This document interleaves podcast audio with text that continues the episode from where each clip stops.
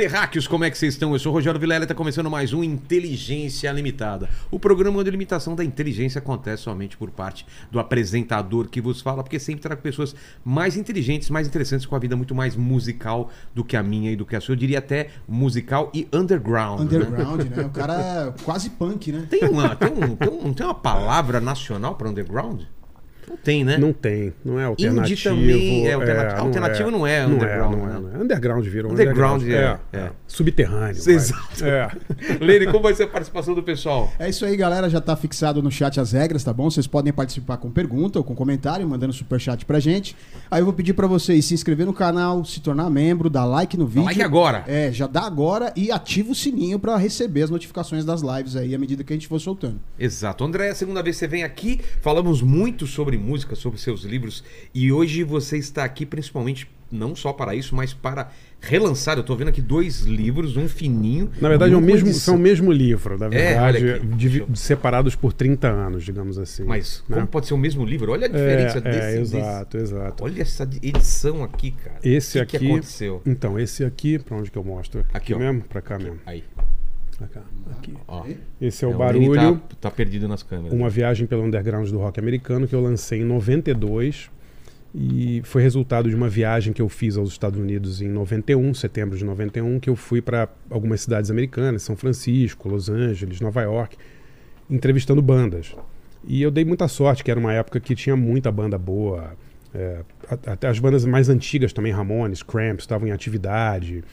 E eu dei a sorte de estar em Seattle na semana em que o, o Nirvana estava lançando o Nevermind. Ah, não foi uma, uma coisa programada. Você falou, eu vou lá e vou, vou- tal dia com tal pessoa, tal dia com a tal banda. Olha- Você não foi tudo agendado. Foi 32 anos atrás, então era uma outra época, a gente não tinha internet, então eh, dificilmente eu sabia, inclusive, onde as bandas estavam, né? Era uma outra coisa. Para marcar uma entrevista com uma banda, você mandava um fax para a gravadora Nossa. e era tudo via fax. Então, muitas das entrevistas assim que eu consegui meio na hora, eh, eu sabia que o Nirvana estava lançando o disco, mas quando eu viajei, eu cheguei no dia em que o Nirvana lançou o Nevermind. Se não me engano, foi 16 ou 18 de setembro de 91. Então eu não poderia prever o sucesso do Nevermind, porque o disco não tinha saído ainda. E eu tinha combinado com a banda que eu iria entrevistá-los no dia 31 de outubro, onde eles iam, quando eles iam fazer o show, primeiro show em Seattle, a casa deles de lançamento do Nevermind. Foi, foi o combinado. Meu, imagina. E aí, quando eu cheguei, foi exatamente o dia em que saiu o Nevermind, e nos 45 dias antes desse show, cara, o, o disco virou número um, desbancou o Michael Jackson e tal. Então eu, eu era pra ser um show assim super tranquilo e tal, e cara, eles estavam gravando o DVD, o, o Live at Paramount. o- E, e mantiveram o- a entrevista mesmo assim. a, a entrevista eu acabei não, não conseguindo fazer, porque a gente tinha combinado, ah, depois do, no camarim a gente se fala. Esquece. Cara, esquece. Loucura, né? entendeu? Então eu fiz a cobertura do show. Cara, e era um show que era pra ser um show pequeno, assim, era, era na casa deles, na cidade deles, ali. E era um show muito celebrado, assim, mas, cara, foi, foi, o, foi o show onde eles gravaram um dos DVDs mais importantes deles, que é o Live at Paramount, né? E- Que eu, inclusive, apareço no, no DVD É? dire- direto, direto. Você tá Eu no tenho- palco? Não, eu tô na frente do palco.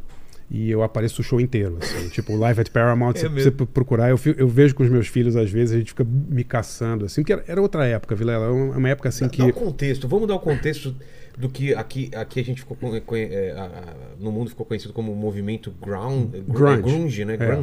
Que é o que? É sujeira? O que, que é? É, grunge, é, essa coisa meio ruído, meio sujeira, né? Mas o, o grunge, na verdade, foi um movimento muito mais, eu diria, geográfico e temporal do que sonoro, né? Ele foi Ah, um é? movimento... É, ele foi um movimento... Abarcava muita coisa. Ele abarcava bandas de estilos diferentes, mas que vinham ba- basicamente do mesmo lugar. Ou que saíram de alguns lugares para ir morar em Seattle. Né? O que aconteceu foi que no final dos anos 80 existia na cidade de Seattle, que é uma cidade que fica no noroeste americano, Perto uma do gravadora Canadá, né? perto do Canadá, perto de Vancouver ali. lugar chuvoso, Cara, frio. chove 150 dias É, por ano. lá, eu cara, também eu- estive lá, é Tem, foda. tem, tem, um- tem É. uma coisa melancólica lá, não Total. tem? Não é à meio- toa que um monte de bandas, são- o Jimi Hendrix era de lá, os Sonics são de O lá. Jimi Hendrix não sabia, não. É, é, isso é do, do Northwest. É. E, Cara, então é um, é um, é um, É um celeiro hub. lá. Cara, a galera fica metade do- da vida dentro de casa por causa de chuva. Então, Então- tem banda pra caramba, tem muito clube, muita rádio. Entendi. E no final dos anos 80, um cara chamado Bruce Pavitt tinha um programa de uma rádio local lá e ele fundou uma gravadora chamada Sub Pop. E essa Sub Pop começou a lançar as bandas locais. Green River, é, o Mudhoney, o Ted, Melvins. E, cara, as bandas eram muito boas, mas elas não eram necessariamente com o mesmo estilo sonoro, né? Por exemplo, você ouve o Soundgarden e você ouve o Alice in Chains, não são Não, bandas parecidas. É, exa- Não exatamente, são muito ver, diferentes, é. E, então, assim, convencionou se chamar a- essas bandas todas de grunge, mas elas não são exatamente grunge, né? Então, eu sempre digo que, o- que o grunge é mais um movimento é, temporal e, e geográfico do que propriamente sonoro. Mas assim. também de atitude, de.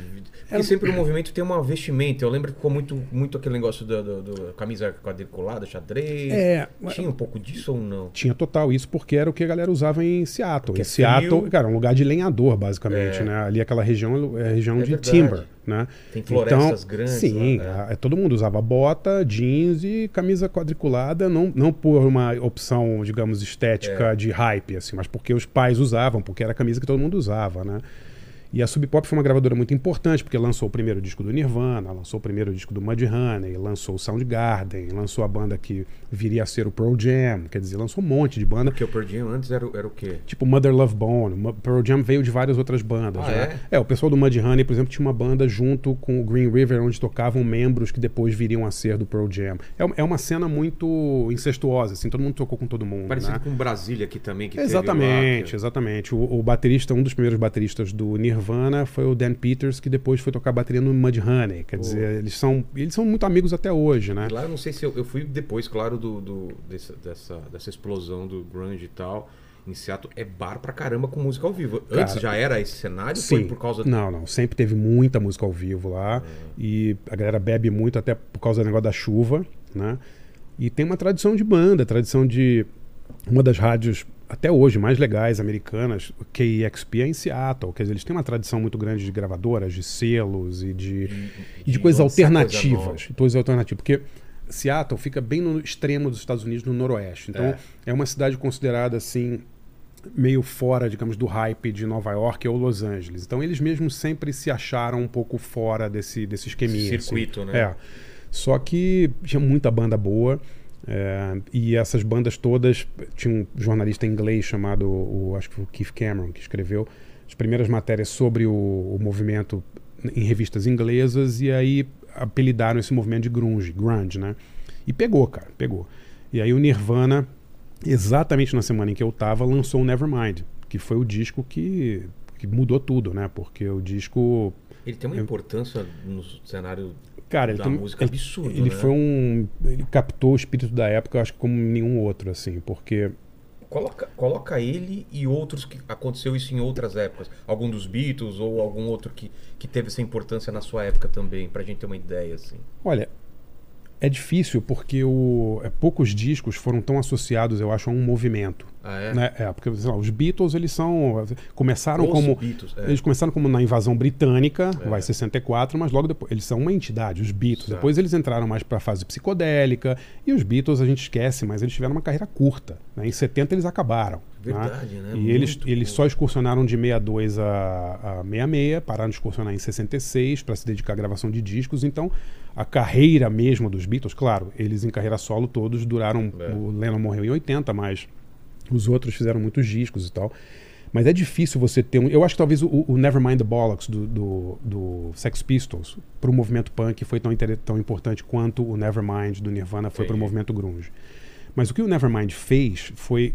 é, era uma época, assim, final dos anos 80, as gravadoras, as grandes gravadoras estavam em muita crise financeira. Estavam procurando coisas para lançar. O Né? que estava acontecendo?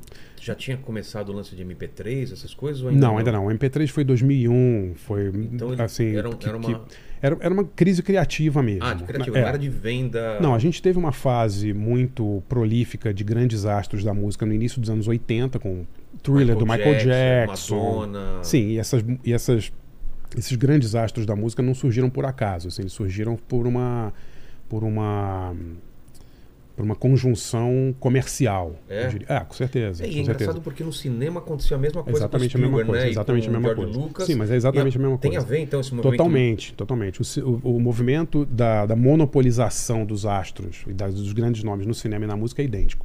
Isso é. uma, foi uma coisa fabricada ou aconteceu? Foi uma coisa, uma necessidade do mercado. Ah, Porque, assim, é? é, no final dos anos 70, se a gente voltar um pouquinho aqui, o a- mercado discográfico do mundo inteiro estava em muita crise, por uma crise braba por causa da crise do petróleo. Estavam com, com- se fazia vinil na época, precisava de petróleo para fazer vinil, tinha uma crise de petróleo, o preço subiu para caramba e tal.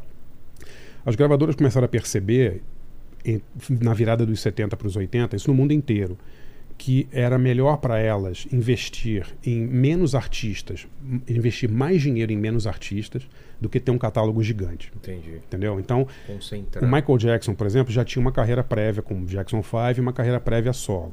Né? Mas ele explode como um, um- artista solo com Off the Wall e depois o Thriller de 82. Né? Você tem vários exemplos de artistas que já tinham uma carreira longa e que viraram mega astros de estádio nessa época. Bruce Springsteen. Bruce Springsteen, Phil cara, Collins. tocava. Ah, Bruce Springsteen, até o Born in the USA, ele tinha um público grande, mas ele vira um mega Ele astro. vira, que É, a gente nisso. conhece, todo mundo conhece Phil Collins, você falou certo. Tina Turner. é, também. Pessoas com carreiras antigas que viraram. David Bowie. David Bowie lança o Let's Dance 82, 83. Entendeu? Então, assim, é uma fase em Hum. Stewart, que talvez? surge Madonna. É, Rod Stewart, exatamente. Não, Também? totalmente. O Rod Stewart tem uma carreira desde os anos 60 É. com Faces e ele vira um megastro nessa época. Então, tem uma conjunção de fatores. A, a- o início da MTV nos Estados Unidos em 81 é muito importante, porque foi a- o começo dos clipes. Então, as gravadoras começaram a perceber o quê? Em vez de eu ter 100 artistas no meu roster aqui, eu vou ter 20 e vou investir muito em 4 ou 5. Então, isso em videoclipe. Cara, era absurdo, assim, em produção, Produção do do disco, em disco. turnês e tal. Então, assim, eu acho que pra música em geral foi muito ruim. Foi uma fase muito ruim porque os artistas médios, e quando eu digo médio, eu tô falando de vendagem, não tô falando de talento, Sim. tá? Eles são muitas vezes os mais experimentais, os mais legais, os mais sofisticados, É, que fazem música. hitmakers, né? Exatamente. E aí e, esse, esse processo acabou no Brasil. No Brasil rolou também. Também. Muito, claro. muito. No, no início dos anos 80, Pô, Lulu Santos, Cara, né? gravadoras dispensaram 80% dos seus castings, assim. né? Então, então você tinha gente muito talentosa, mas que não vendia tanto disco. Outro dia eu estava num debate com a Maria Alcina, por exemplo. Foi exatamente isso. E ela falou assim: é, na virada dos 70 para os 80 eu me dei mal, não, a gravadora parou de investir em mim e tal. Eu meio que contei para isso para ela, falou: "Nossa, só porque você tem razão, eu nunca tinha pensado nisso, porque os próprios artistas não se ligavam, Ah, entendeu? tá. Foi um período em que as gravadoras começaram a investir em poucos artistas e quem vendia menos foi ou chutado de escanteio ou a gravadora parou de investir na carreira dessas pessoas. Então teve um efeito nefasto, assim, né? Então, Então- che- chegando no grunge, quando a gente É. está, quando a gente Então, está vem, vem dessa, desses anos 80, desses Sim. mega astros. Mega astros. Mundial. E aí tem uma queda, por quê? porque satura os mega astros, né? E não- não dá pra se fabricar o um a Michael, cada- o Michael Jackson em 88, 89 não estava vendendo a mesma coisa que na época do Thriller. Não Nem tem Madonna, como, nem é. tem como, né? E as gravadoras começaram a perceber que com a MTV e com a explosão também das rádios independentes mais alternativas nos Estados Unidos, tinha um mercado adolescente, jovem, que estava curtindo um tipo de som mais radical, digamos assim, mais pesado. O que, que faltava? Faltava uma banda estourar com um disco que fizesse a transição, que pegasse o público alternativo e o público mainstream. E essa banda foi o Nirvana com o Nevermind. A ideia era pegar uma, uma eh, banda de vendagem pequena e conhecida por um público pequeno e expandir isso para o grande público, era não, isso? Não teve ideia, porque eu acho que não foi um projeto. Ah, Foi- não? Não, eu acho que aconteceu por causa do sucesso do Nirvana. Ah, é? É, Aconteceu não, porque uma, uma, uma, uma gravadora fez Não. isso acontecer. Não, não foi, Foi porque o sucesso do, do Nirvana foi completamente espontâneo. Eu sei porque, assim, o, o Nirvana foi contratado, ele- ele foi tirado da Sub Pop para ir para Geffen, que era uma subsidiária da BMG. Mas não foi por uma fortuna. Naquela época, as grandes gravadoras, as grandes corporações estavam comprando gravadoras menores e contratando um monte de bandas menores, bandas mais alternativas. Mas não era com o intuito de vender um milhão de discos, era com o intuito de, pô, a banda vende 30, vamos vender 80 e ganhar uma grana com essa banda. Tanto que a primeira tiragem do Nevermind não foi uma tiragem gigantesca. O disco demora a chegar em primeiro lugar. Porque, sabe, não é uma coisa assim, ah, vamos prensar um milhão de discos e encher todas as lojas de discos. Não foi assim. Foi um sucesso gradual. Entendi. Então, quando eu chego nos Estados Unidos em 16 de setembro, foi o dia ou ali perto que o Nevermind lançou, foi, foi lançado. 45 dias depois, o disco estava começando a estourar. Não foi uma coisa assim, vuf, não é que nem. Ah, vai sair um disco novo do Michael Jackson, um dia antes já tem cartaz É. de tudo quanto é loja, entendeu? Não foi isso. E, e o Nevermind foi um disco muito importante porque ele era querido pelo underground e era querido pelo mainstream. Foi uma coisa assim Por que você única. acha que o mainstream abraçou? Eu acho que assim, se você compara o, o disco anterior do, do Nirvana, o Bleach, ao Nevermind, o Nevermind é muito mais comercial. E Total. comercial não no mau sentido. Não, né? tem riffs, tem coisas que grudam na cabeça. Exatamente. Eu acho que isso tem muito a ver com a produção do Butch Vig, que é o cara que eles pegaram para produzir o disco, que tem uma pegada muito. Ele sabe fazer um disco que soa bem e que ao mesmo tempo não, não, é, farof... não é farofa, entendeu? Não é igual a todos. Exatamente, não tem uma coisa muito comercial. Então o Nevermind é exatamente isso. Eu me lembro de andar assim, eh, pela, sei lá, São Francisco, entrava na loja de disco mais hypada na Amiba. Porra, tava ouvindo o Nevermind da Ah, é? primeira à última. Aí ia na Tower, que era uma, grava... uma, uma loja de mainstream. Nevermind direto. Aí você ia numa loja de skate, todo mundo ouvindo Nevermind. Era uma coisa assim absurda, porque pegou todos os públicos, né? Ele, o Nevermind, ele meio que uniu o comercial e o, o underground nos, nos Estados Unidos e depois no mundo, eu acho. E, e- e, cara, quantas faixas foram pro. Estourou pro... muitas faixas, né? In Bloom, Come As You Are, É. todas, né? E, e tinham muitos fatores, né? O Kurt era um cara fotogênico, bonito pra caramba.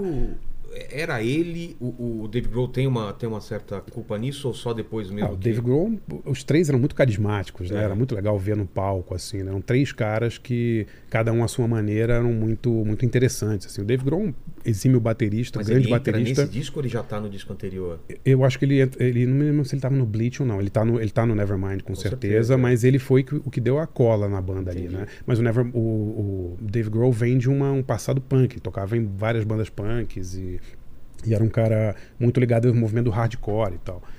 E o Chris Novoselic é um figuraça, assim, também, né? A banda, a banda era muito carismática, eles tinham o que dizer, eles eram caras legais, as entrevistas eram, eram bacanas, assim. O Kurt era um puta cara carismático, além de ser um compositor foda, assim, né? E eu não sei, o Nevermind, de alguma maneira, assim, eu me lembro de falar com o Joey Ramone na mesma semana, o pessoal do Chili Peppers e quem mais era? E o Jello Biafra do Dead Kennedys e os três estarem falando do Nirvana. É mesmo? É. Porque o disco não tinha saído ainda. Eu, eu- fui eu que apresentei o Nevermind pro Joey Ramone. Eu dei minha cópia pra ele, porque ele não tinha ouvido. É. O disco tinha acabado de sair. E eu comprei, e aí eu fui na casa dele entrevistá-lo em Nova York. E ele falou: Ah, eu tô ouvindo os singles do Nirvana, são muito bons. Então eu falei: Ah, te dou o CD e tal. E a gente ficou ouvindo lá. Ele falou: Puta, que disco foda. Ele e tal. gostou? Adorou, adorou. Mas antes da gente pular para os outros, eu eu queria mais um pouco do, do Nirvana. Quando acontece isso, as outras bandas já estão com disco, tão e aí a atenção vira para Seattle e vamos ver quem são as outras bandas. é assim que acontece? Total, total. O que aconteceu depois que estourou o Nevermind, teve uma correria para contratar todas as bandas, não só de Seattle, mas todas as bandas dessa praia alternativa. E o, o rock alternativo nos Estados Unidos era muito organizado, organizado numa coisa meio de. de- Festivais? de coisa independentes, entendeu? Tinha muita toda cidadezinha tinha sua rádio Ah, universitária, tinha sua cidade, tua, sua seu casa de show, tinha seu fanzine. Então assim, e você tem gravadoras locais nos Estados Unidos muito importantes, em Chicago, em Nova York, em Los Angeles. Então assim, era um underground muito bem estruturado. O que acontece é que quando estoura o Nevermind, e assim, não foi só o Nevermind que estourou na época. Do mesmo ano, Ten do Pearl Jam, Então, Super Unknown do Soundgarden, assim, um monte de banda lançando disco, até, Mas- até bandas que não eram da, você acha que é, é um dominó, mas que a primeira pedra foi realmente o Nirvana. foi tudo meio junto, assim. É. O Nirvana foi a maior, sem dúvida. Mas assim, até bandas mais veteranas lançaram grandes discos nessa época. O, o Metallica lançou o Black Album, se não me engano, naquela semana ali, né? O, o Red Hot Chili Peppers lançou o Blood Sugar Sex Magic naquela Nossa. semana. Se eu não me engano, posso estar enganado, mas eu acho que o, Nevermind, o Blood Sugar Sex Magic e o álbum preto do, do Metallica saíram Cara, no intervalo de tudo 10 na mesma dias. época, É, na é. mesma, na mesma, no mesmo mês. E aí o que aconteceu foi que as gravadoras grandes começaram a fazer leilão para essas bandas e todo mundo foi contratado. Então assim, bandas, cara, Butthole Surfers é a banda mais escrota, violenta, esquisita, os caras põem fogo no palco, só tem nego pelado, vídeo de, de acidente de carro, foi contratado pela Atlantic, a gravadora, Nossa. mais, entendeu? O, Os caras lá, apostaram em tudo pra ver. Apostaram em tudo. Algumas deram certo. Né? Flaming Lips deu certo. Flaming Lips, cara, Flaming Lips é um outro caso. Uma banda completamente louca, de um monte de cara louco de ácido. E faziam shows de novo, todo mundo pelado e tal, e contratados pela Warner, né? Tipo, era, foi uma época muito engraçada. Assim. Pearl Jam não era famoso na época também, Não, não. Era muito local. Quando eu fui fazer esse disco, esse livro, me ofereceram uma entrevista com. A menina da gravadora me ligou da Epic, acho, e falou: Olha, eu ia estar em São Francisco. Ela falou: ah, tem uma banda nova que, pô, se você quiser ver o show e tal, eu consigo uma entrevista. Chama Pearl Jam. e, cara, eu não tinha ouvido falar, do Pearl, não sabia o que, que era. Aí eu tinha um outro show pra ver de uma banda totalmente alternativa, o Alice Donut. Eu recusei o show, a entrevista com o Pearl Jam. E era no clube chamado I-Beam, em São Francisco. E eu falei, não, Mal não, sabia. não vou fazer. É, cara, podia estar na capa, né? É. Ter vendido três vezes mais, né? Cara. Mas eu recusei. Eu, eu ouvi lá o, o Jeremy, eu acho, uma das músicas lá, e falei, puta, não é muito a minha praia e tal, acho que eu vou passar e tal. E fui ver uma banda que hoje ninguém lembra, né? O Alice Donut e tal. Mas pra você ver o meu tino comercial, né? Eu É. dispensei, dispensei o, o Pearl Jam. Jam. não fiz o Pearl Jam. Mas, cara, era, era absurdo, assim, era muito show. é, Fala desse show que você, que você, que você viu. O que, que, que, foi esse show, cara, pra você? Do- Assim, do- eu, eu não tava. Não sabia nem o que esperar, porque, como eu te falei, o disco tinha acabado de sair.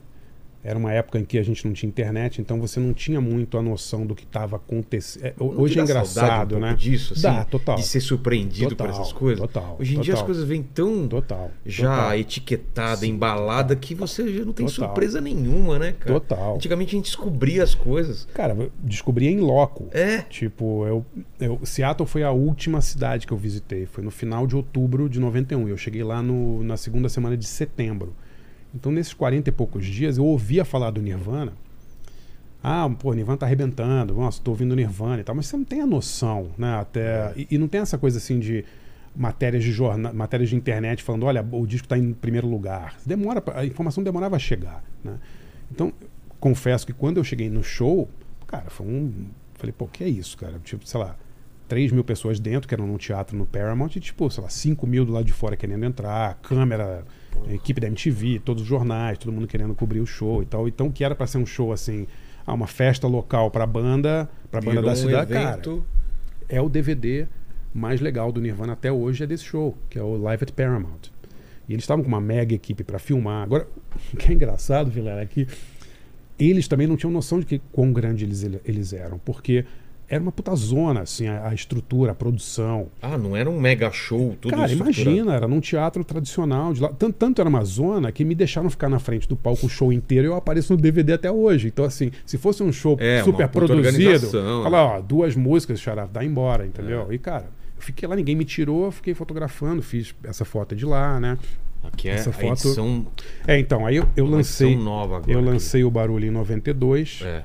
E, cara, esse livro, ele saiu de catálogo faz uns 20 anos e estava sendo vendido a preços muito altos na internet, 300, 400 reais e tal. E eu decidi relançar e tô lançando agora a versão de 30 anos Mas do o- livro. o que, que tem a mais do, daquele, Então, daquela tem, versão quem, quem participar da são suas, campanha, né? é, quer dizer, as pessoas ganham essas fotos, né? Olha. Quem, quem participar da campanha ganha essas fotos, que são as fotos que eu tirei nessa viagem do Kurt, essa é a Poison Ivy, guitarrista do Cramps, Oh, Joey Ramone na casa dele em Nova York e o eh, Jerry Cantrell do Alice in Chains. Então as solto? pessoas tá, tá solto. As pessoas ganham essas opa, tá um pouquinho Ixi. aqui, não, Aí, tranquilo. Ganham essas quatro fotos. Então tem toda tem todo o livro original. Eu já fiz uma Uau, dedicatóriazinha dedicatória. aí, que é na ordem. Essa é uma foto eu viajei com um amigo, Alexandre Rossi, que trabalha no Circo Voador, e essa é uma foto nossa no estúdio entrevistando o Ministry, aquela banda industrial. Industrial hardcore De industrial, Chicago. né? De Chicago. E foi legal porque a gente chegou lá, assim, coisa de, de- de cagada também, né? Sorte, né? Eles estavam gravando o Jesus Built My Hot Rod, que foi o grande single deles, que nesse dia eles estavam gravando. A gente Cara, ouviu a música em primeira um, mão. você tem um lance de estar na hora certa, no lugar certo. Cara, que é- sorte total, não dava pra saber. É. Eu não sabia o que que o Ministry. Eu, assim, eu marquei com eles, eles moravam em Chicago. Eu falei, vamos fazer uma entrevista? Vamos. Ele falou, ah, tô no estúdio, passa lá no estúdio. A gente entrou no estúdio, eles estavam gravando o, o Jesus Built My Hot Rod, que é a música mais, uma das mais conhecidas deles. Assim. Então a gente ouviu a música em primeira mão.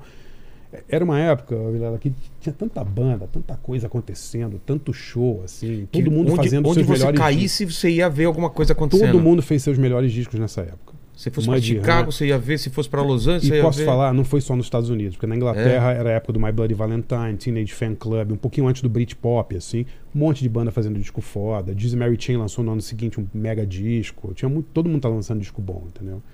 Então eu, eu faço eh, na ordem, essa é uma foto do Nirvana no, no show de, de Seattle. Mas não foi você que revelou, você levou pra algum lugar pra revelar eh, essas fotos. É, depois, é, várias dessas fotos saíram na revista Bis na época. Ah, tá. né? Eu fotografei, Pô, aí eu tá com mandava. Granulação.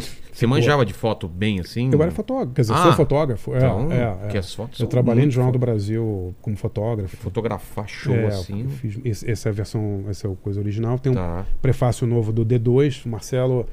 O Que Marcelo, aliás tem que vir aqui também, né? Pô, o Aline? D2 tem que vir, cara. Pô, O, o- Marcelo, assim, era. Ele curte muito rock, manja pra caramba e tal. e ele Forastieri já tá sempre, marcado. É, o Forasta é. é é, ele fez a, o prefácio de 92, né? Então eu botei os dois prefácios, o de 2022 e o de 92. E o D2 aqui também. Ah, tá. É, é pra essa edição. para essa edição nova. Tá. é. E aí eu vou cidade a cidade. Então a primeira entrevista é com o Diallo Biafra, que foi o líder do- daquela banda punk Dead Kennedys, né? Então eu Porra, do Dead ele. Kennedys? É, Famoso disco branco que todo mundo exatamente. levava pras É, festinhas fazer sucesso. Fresh Fruit for Rotting Vegetables. Essa saiu no Brasil com vinil branco. Esse É, aí, né? Eu fiz a entrevista do Diallo na casa dele. E aí eu faço também. Mesmo esquema. li- Ligava, mandava Cara, fax, como que é? Era, era ridículo. Era fa... Pra você ter uma noção, tem uma entrevista com O cara Red não sabia se era um louco, se era um jornalista mesmo. Era, era um jeito que as coisas eram feitas, né? Não tinha essa coisa de, ah, olha, tal hora você tem 15 minutos. Ou fala Era com o meu assim, assessor. e O. Red Hot Chili Peppers, que está também no livro, eu mandei um fax para a gravadora e a gravadora marcou um dia para fazer a entrevista. A entrevista era na casa do Flea. Não, desculpe, na casa do Anthony Kids. Aí deram o endereço, a gente foi na casa do Anthony Kids, uma mega casa lá em Laurel Canyon, não me lembro onde é que era, em Los Angeles. Chegamos lá, tocamos a campainha, nada do Anthony Kids. Pô, que merda. E aí não tem celular, não tem nada. né? Eu falei, pô, me ferrei, né? Perdi a viagem. Perdi a viagem. No dia seguinte, liguei pra gravadora, ela falou, a mulher me falou assim: olha, você me desculpe, mas é que ontem a mãe do Flea, do baixista, resolveu casar de última hora. É, E os caras e os foram caras pra- foram pra lá. Aí eu falei, pô, mas e minha entrevista? Ela falou, pera aí um pouquinho. Aí ela me liga logo depois no, no, no hotel e fala, olha, a banda vai sair em excursão daqui a três dias, mas eles vão fazer um último ensaio amanhã. Me deu um endereço, falou, vai lá que eles vão te receber. Cara, eu falei, beleza, achei que era um, um lugar de ensaio, assim, né? Cara, a gente chegou, era um hangar, num aeroporto. Que os caras tinham alugado um galpão do hangar. Era, era o último, último ensaio antes da turnê do Blood Sugar Sex Magic. Então eles fizeram um show valendo, com som, luz de palco, todo, toda a aparelhagem, troca de palco. Fizeram um show basicamente pra- só pra nós, assim, É. entendeu? E com, com equipe inteira. Então eles fizeram um show de duas horas e pouco pra tre- testar como, é, como ia ser o, o show do Blood Sugar Sex Magic. Então a gente deu uma tá sorte, assim. E a gente viu um Tá show. Aqui, tem foto? Tá, tem, tem. Esse é o Cramps, né? Tá. Que eu fiz em São Francisco.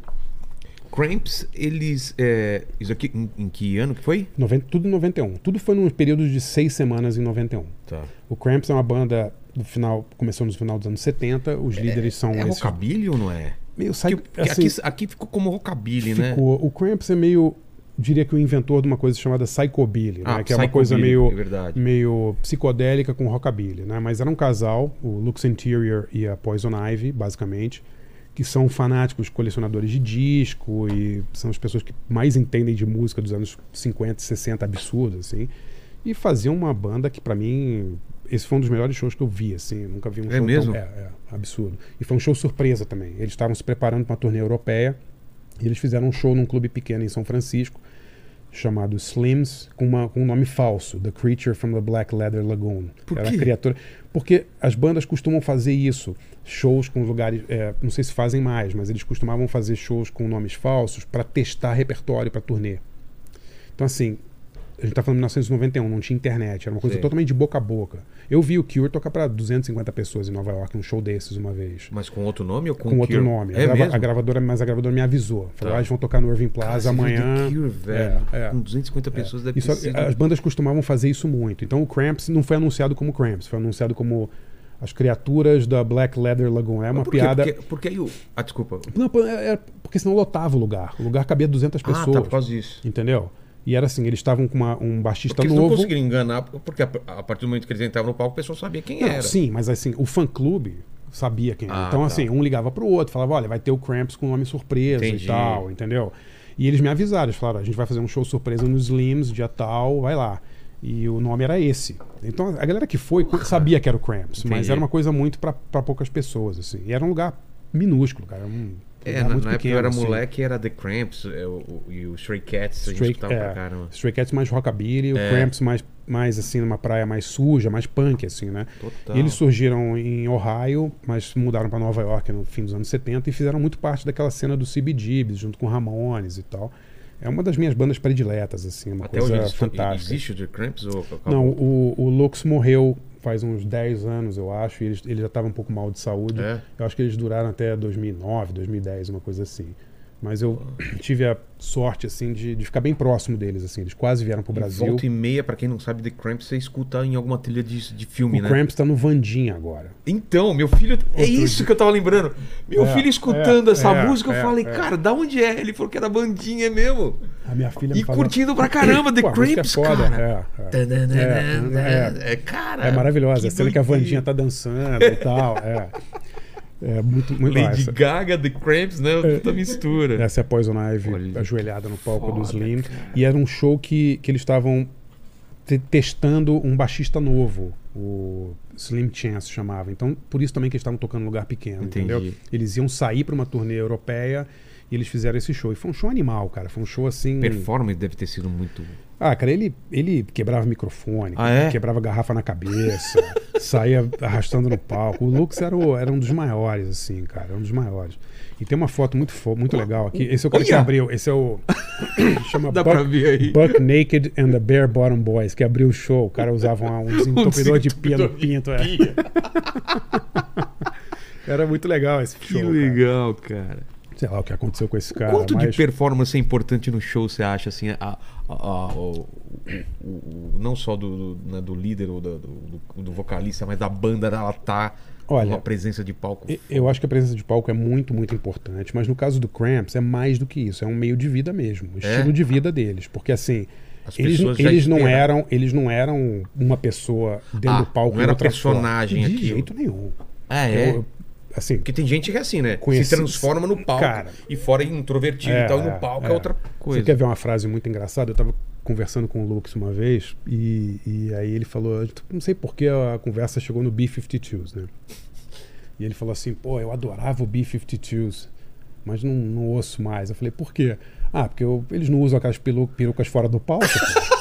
É. Eu achei aquilo genial, Do né, cara? caralho, porque é verdade. Ele É porque porra, por que, que eles é não se daquele- vestem daquele jeito fora É. do palco? Ele falou, pô, encontra eles na não sei aonde, os caras estão tudo normal, entendeu? Faz sentido total. E cara. ele, ele não, ele usava salto alto no dia a dia, Não se só vestia dessa é. maneira, entendeu? Eu cheguei a ser- até a frequentar a casa deles, conheci eles bem e tal. E, cara, eles eram desse jeito. Então, eles tinham, tinham um Impala, é, um, um carro conversível com pele de onça, só ouviam disco dos anos 60, 50, colecionavam disco pra caramba. O Lux era fotógrafo e ele era fanático por foto em 3D. Como assim, foto? Foto- entre- foto- é, revelação em fotografia em 3D que você usava óculos. Ah, sei. E ele revelava na casa dele, ele tinha um laboratório Uhum. de revelação. Ele era um cara muito legal. Essa, essa foto aqui é bem importante, é muito le- ele está apontando para um cara. É. Eu fiz as fotos num dia e, e eles pediram para ver depois os contatos. E eles iam três dias depois para o que é Inglaterra, Europa. contato, que o pessoal não faz ideia. Existe um negócio chamado negativo. Existe. Gente, é o seguinte: antes da foto digital, você fotografava e saía assim num, num plástico, É. basicamente, né? As fotos que eram Que era negativas. né? Exatamente, chamava negativo. é. E aí o contato, o que, que você fazia? Você pegava um papel fotográfico, botava os negativos assim, É. jogava uma luz em cima, tudo numa sala escura, claro, né? E você tinha uma folha com as suas fotinhos Tudo pequenininhas. pequenininha já. É... No tamanho, no tamanho verdadeiro do negativo, chamava contato porque o negativo ficava em contato com o papel, para você poder, com uma lupa, escolher as melhores Ó, fotos. tá aí, eu não sabia porque que chamava contato, agora Ah, acabei de descobrir. Chamava contato porque o filme fica em contato com o papel. Entendi. né? E aí eu, eu levei a lupa lá no, no- Porque eu não tinha as fotos ampliadas, É, né? Levei o pequenininho, contato. é. E eles começaram a olhar e ele viu essa foto e falou: Nossa, olha quem tá nessa foto e tal. E mostrou pra mulher dele, né? A E- Poison.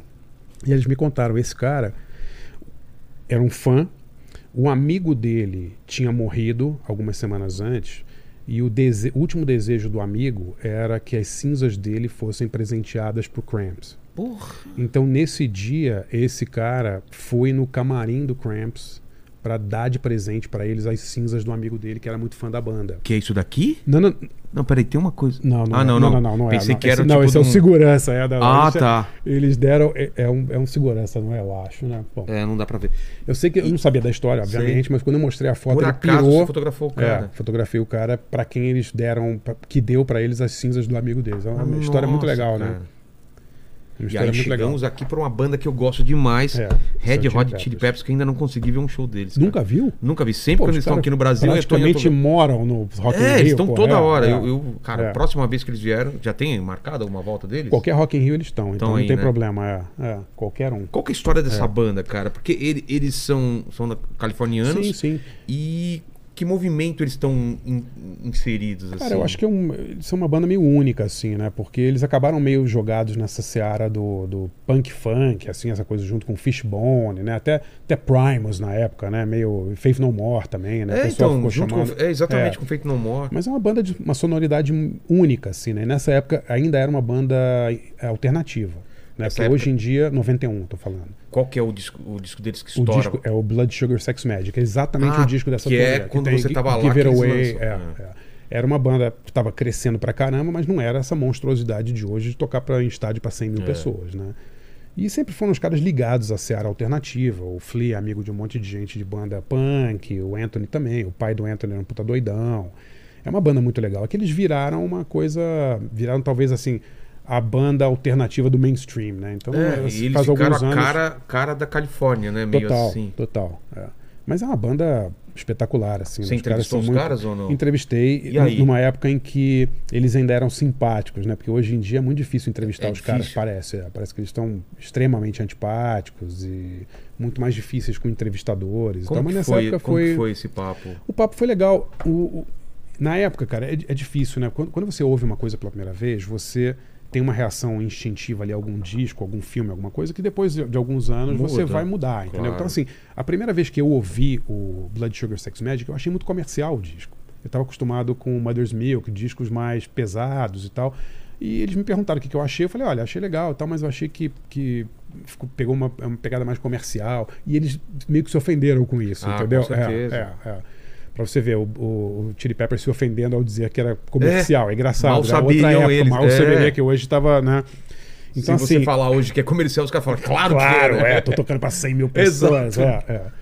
Mas foi, foi legal a entrevista. Foi um pouquinho tensa, assim, até porque também teve essa coisa de tentar marcar, desmarcar, Sei. tentar desmarcar.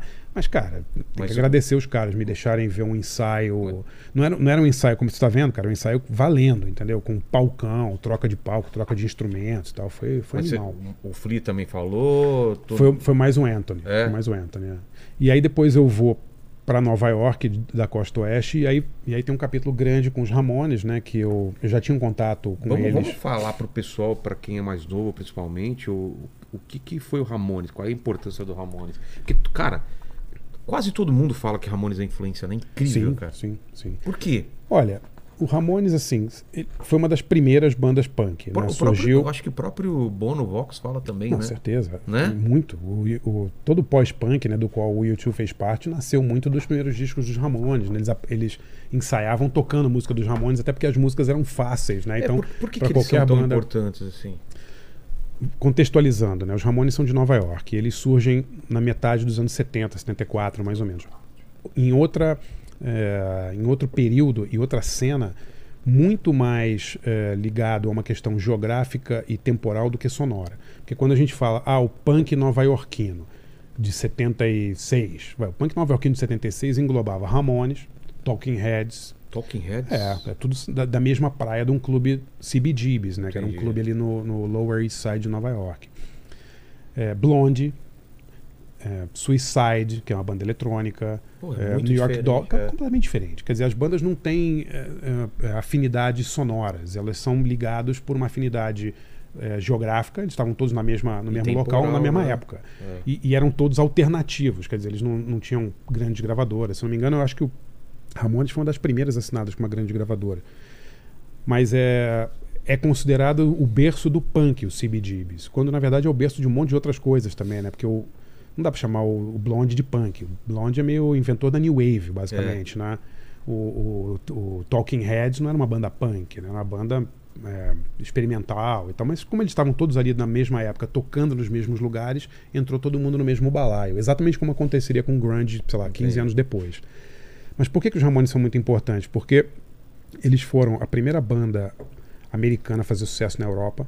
Então, em 76, eles viajam para a Europa e fazem uma turnê onde eles são vistos por Sex Pistols, Clash, Damned, Buzzcocks. Então, assim, boa parte do punk inglês, se não nasceu com os Ramones, ou nasceu dos Ramones, foi muito influenciada pelos Ah, Ramones. é?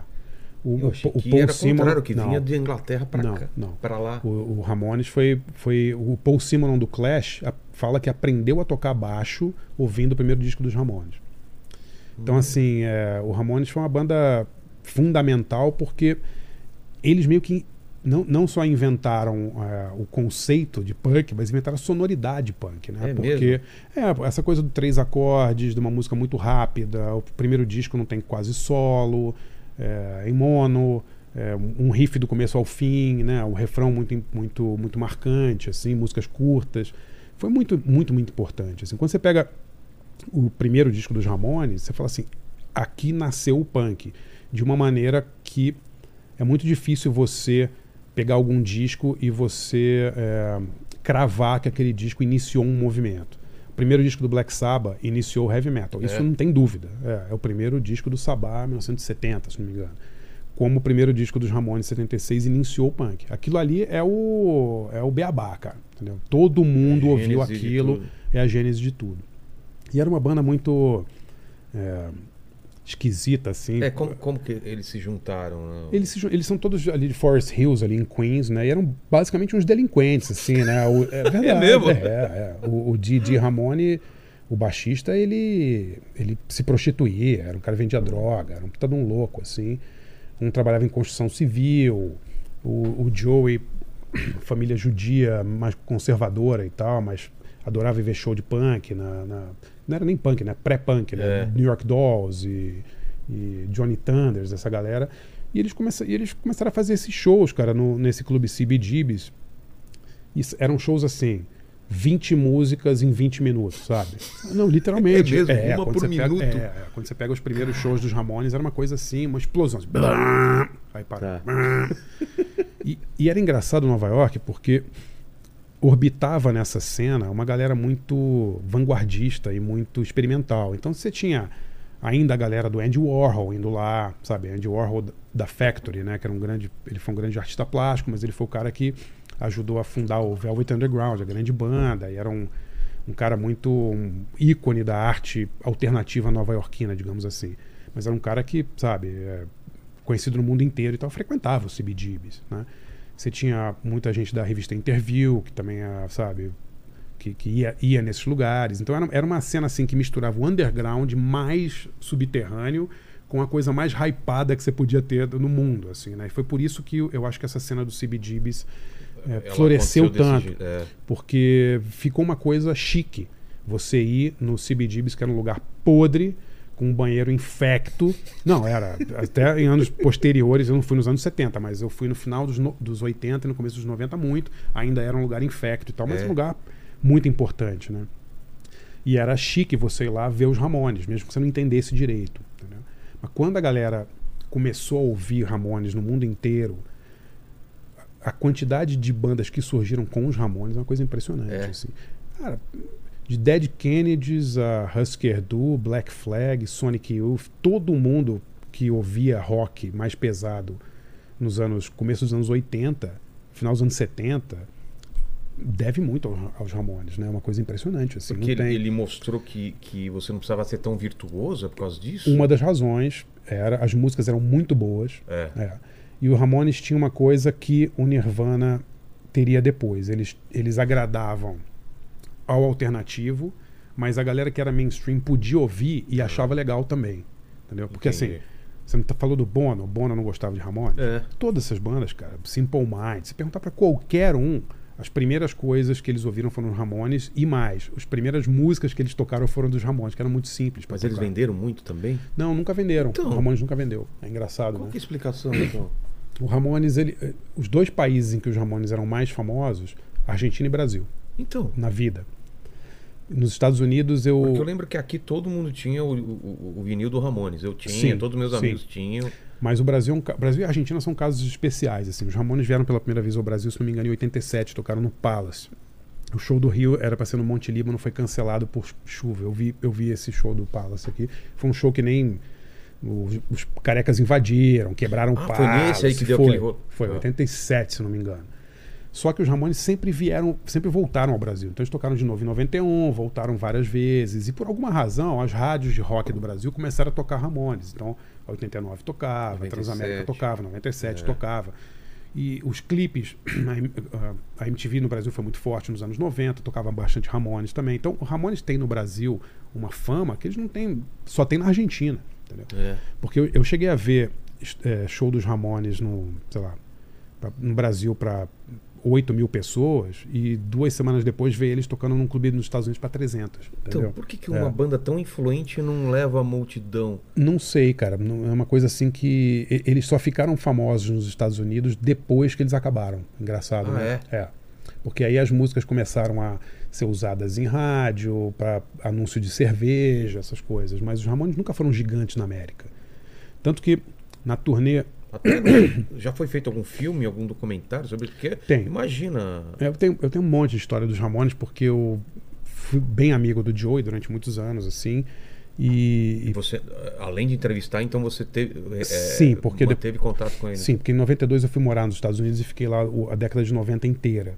E fui bem próximo, assim, de ir na casa, e a gente era bem, bem amigo, assim. E o Ramones tem um documentário que é o End of the Century, dirigido pelo Michael Gramaglia, que era super amigo meu, que era contador dos Ramones. O cara trabalhava no escritório de contabilidade dos Ramones. É verdade. Contador do ele, Ramones. era, ele trabalhava no escritório de contabilidade dos Ramones e propôs à banda fazer um documentário e eles toparam fazer. Eu ia participar desse documentário. Inclusive, o show, é, a última turnê dos Ramones, o show de encerramento dos Ramones ia ser no estádio do. o- a gente ia filmar os Ramones no estádio do River Plate, na Argentina. né? E não rolou porque o, teve um problema do management, eles não quiseram, e o show- último show dos Ramones foi na, em Los Angeles, que não fazia sentido nenhum, uma banda nova-iorquina terminar em Los Angeles, porque o Johnny, né, que era o guitarrista, já tinha se mudado para Los Angeles e ele se recusou a tocar em Nova York. Então ele falou, ou eu toco ou é aqui ou não, não, vai ser aconteceu mais. esse show no Acon- River Plate? No Aconteceu, estádio? mas não, não foi filmado como Ah, deveria tá. ser. Era pra gente ter feito um Mas DVD. lotado. Não, tipo, 60 mil pessoas. Porra, É. imagina filmar É, isso. é. E, e, na verdade, o último show dos Ramones, o- a ideia era fazer no Madison Square Garden, que é o, Nova o York, local em Nova York, com, com convidados e tal. E acabou sendo uma coisa muito anticlimática que foi eh, em Los Angeles, que é um É. lugar que, cara, eles não são de lá, entendeu? Foi uma. Eu nem, nem fui nesse show, porque eu fiquei tão deprimido, porque. Onde foi lá em Los Angeles? Cara, não lembro se foi no Palladium ou no Hits. Foi num lugar normal, assim. Não foi sei. nem num mega local, assim, sabe? Foi bacana, um monte de convidado. Pessoal do, do Rancid, pessoal do Offspring. Eu acho que o Ed Vedder, que é super amigo do Johnny, tava lá e tal. Mas foi uma coisa muito anticlimática. E a, e a banda é, era muito difícil de gerenciar, porque eu acho que os Ramones... nu- Nunca uma banda se detestou tanto quanto os Ramones, sabe? Nem os Esse- irmãos Gallagher. Não, esses, esses dois aqui, é ó. mesmo? É, esses dois aqui, o Johnny e o Joey, eles se davam pessimamente. Entendeu? Eles ficavam. Eles ficaram Por, por 20. conta da, da, da, da banda ou a vida pessoal também? Cara, uma mistura de tudo. O Só, é, primeiro. Não só a parte artística, então, não, pesava. primeiro lance de mulher. Ah, tá. O Johnny casou com uma namorada do Joey. Ali. Que? É. Mano, olha a treta. É, nem uma Lenny. treta, é, uma treta, é. E eles ficaram mais de 20 anos sem se falar, cara. Eles não se falavam. Tocavam juntos, excursionavam Que e não se falavam. Era uma coisa louca, assim. E... Podia fazer isso com o Paquito, né, cara? Ele tá aqui com a gente, a gente não falar mais com ele, simplesmente. Nossa, eu 20 tomei um susto agora, que você falou que podia fazer isso com o Paquito namorar a namorada dele. Ah, tá, pode crer, né? É, é, é, exato. É, não, não, essa parte, não essa parte. É. Não, mas é, é uma situação. Mas você era mais amigo do.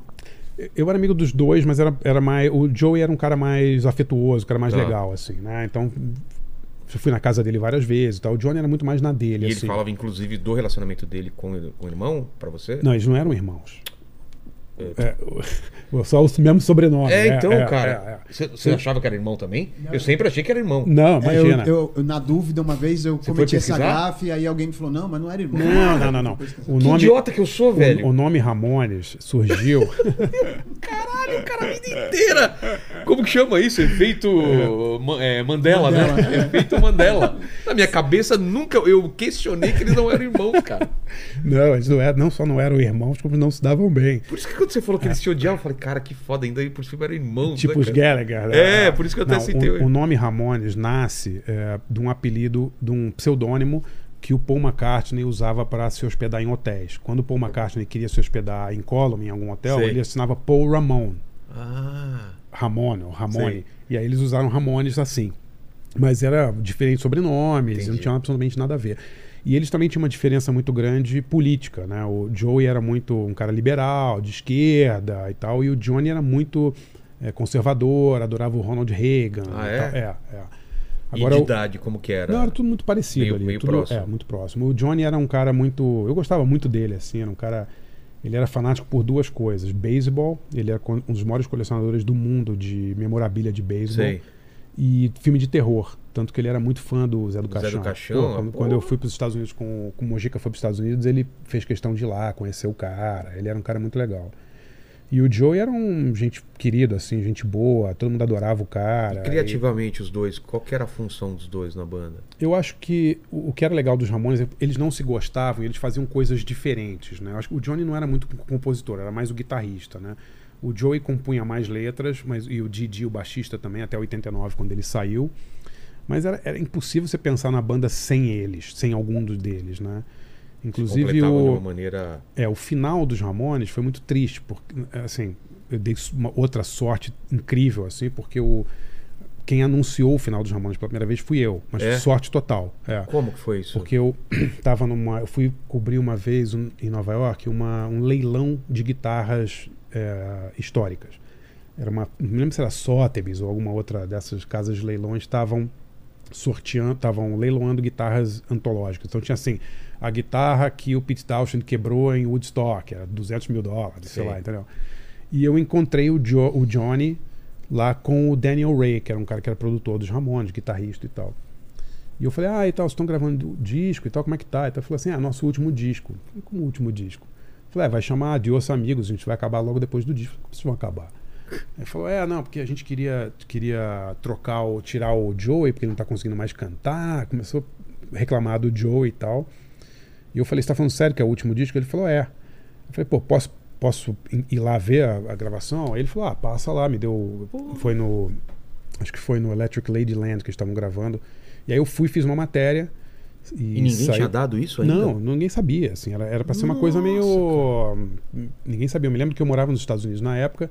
E depois que eu publiquei a matéria, Publicou onde? começaram a me ligar. Eu não me lembro se foi na General. Não me lembro. Se foi. A General fez uma, revi- era uma revista que tinha na época do André Foracheri. É, muito É, boa. eles aliás. fizeram, é muito legal. Eles fizeram, acho que uma edição especial sobre o fim dos Ramones e tal. E começou a me ligar gente da MTV do mundo inteiro. Pô, é verdade isso, não sei o que eu também. E eu falei, cara, é, é verdade. Eles me falaram, e tanto que eles acalaram. O nome do disco é Adios Amigos, né? Por causa disso, assim. Você deu em primeira mão, cara. Foi, foi primeira mão, mas também sorte total, assim. Eu tava, tava lá, tava à toa ali, conversando com o cara, ele me contou. E eu fui na, na, na gravação desse último disco deles, tá um clima horrível. É eles já ia falar. gravavam O clima devia estar... Eles já não gravavam juntos há um tempo, assim, né? Tipo, eles só se viam pra excursionar, assim. Não era uma.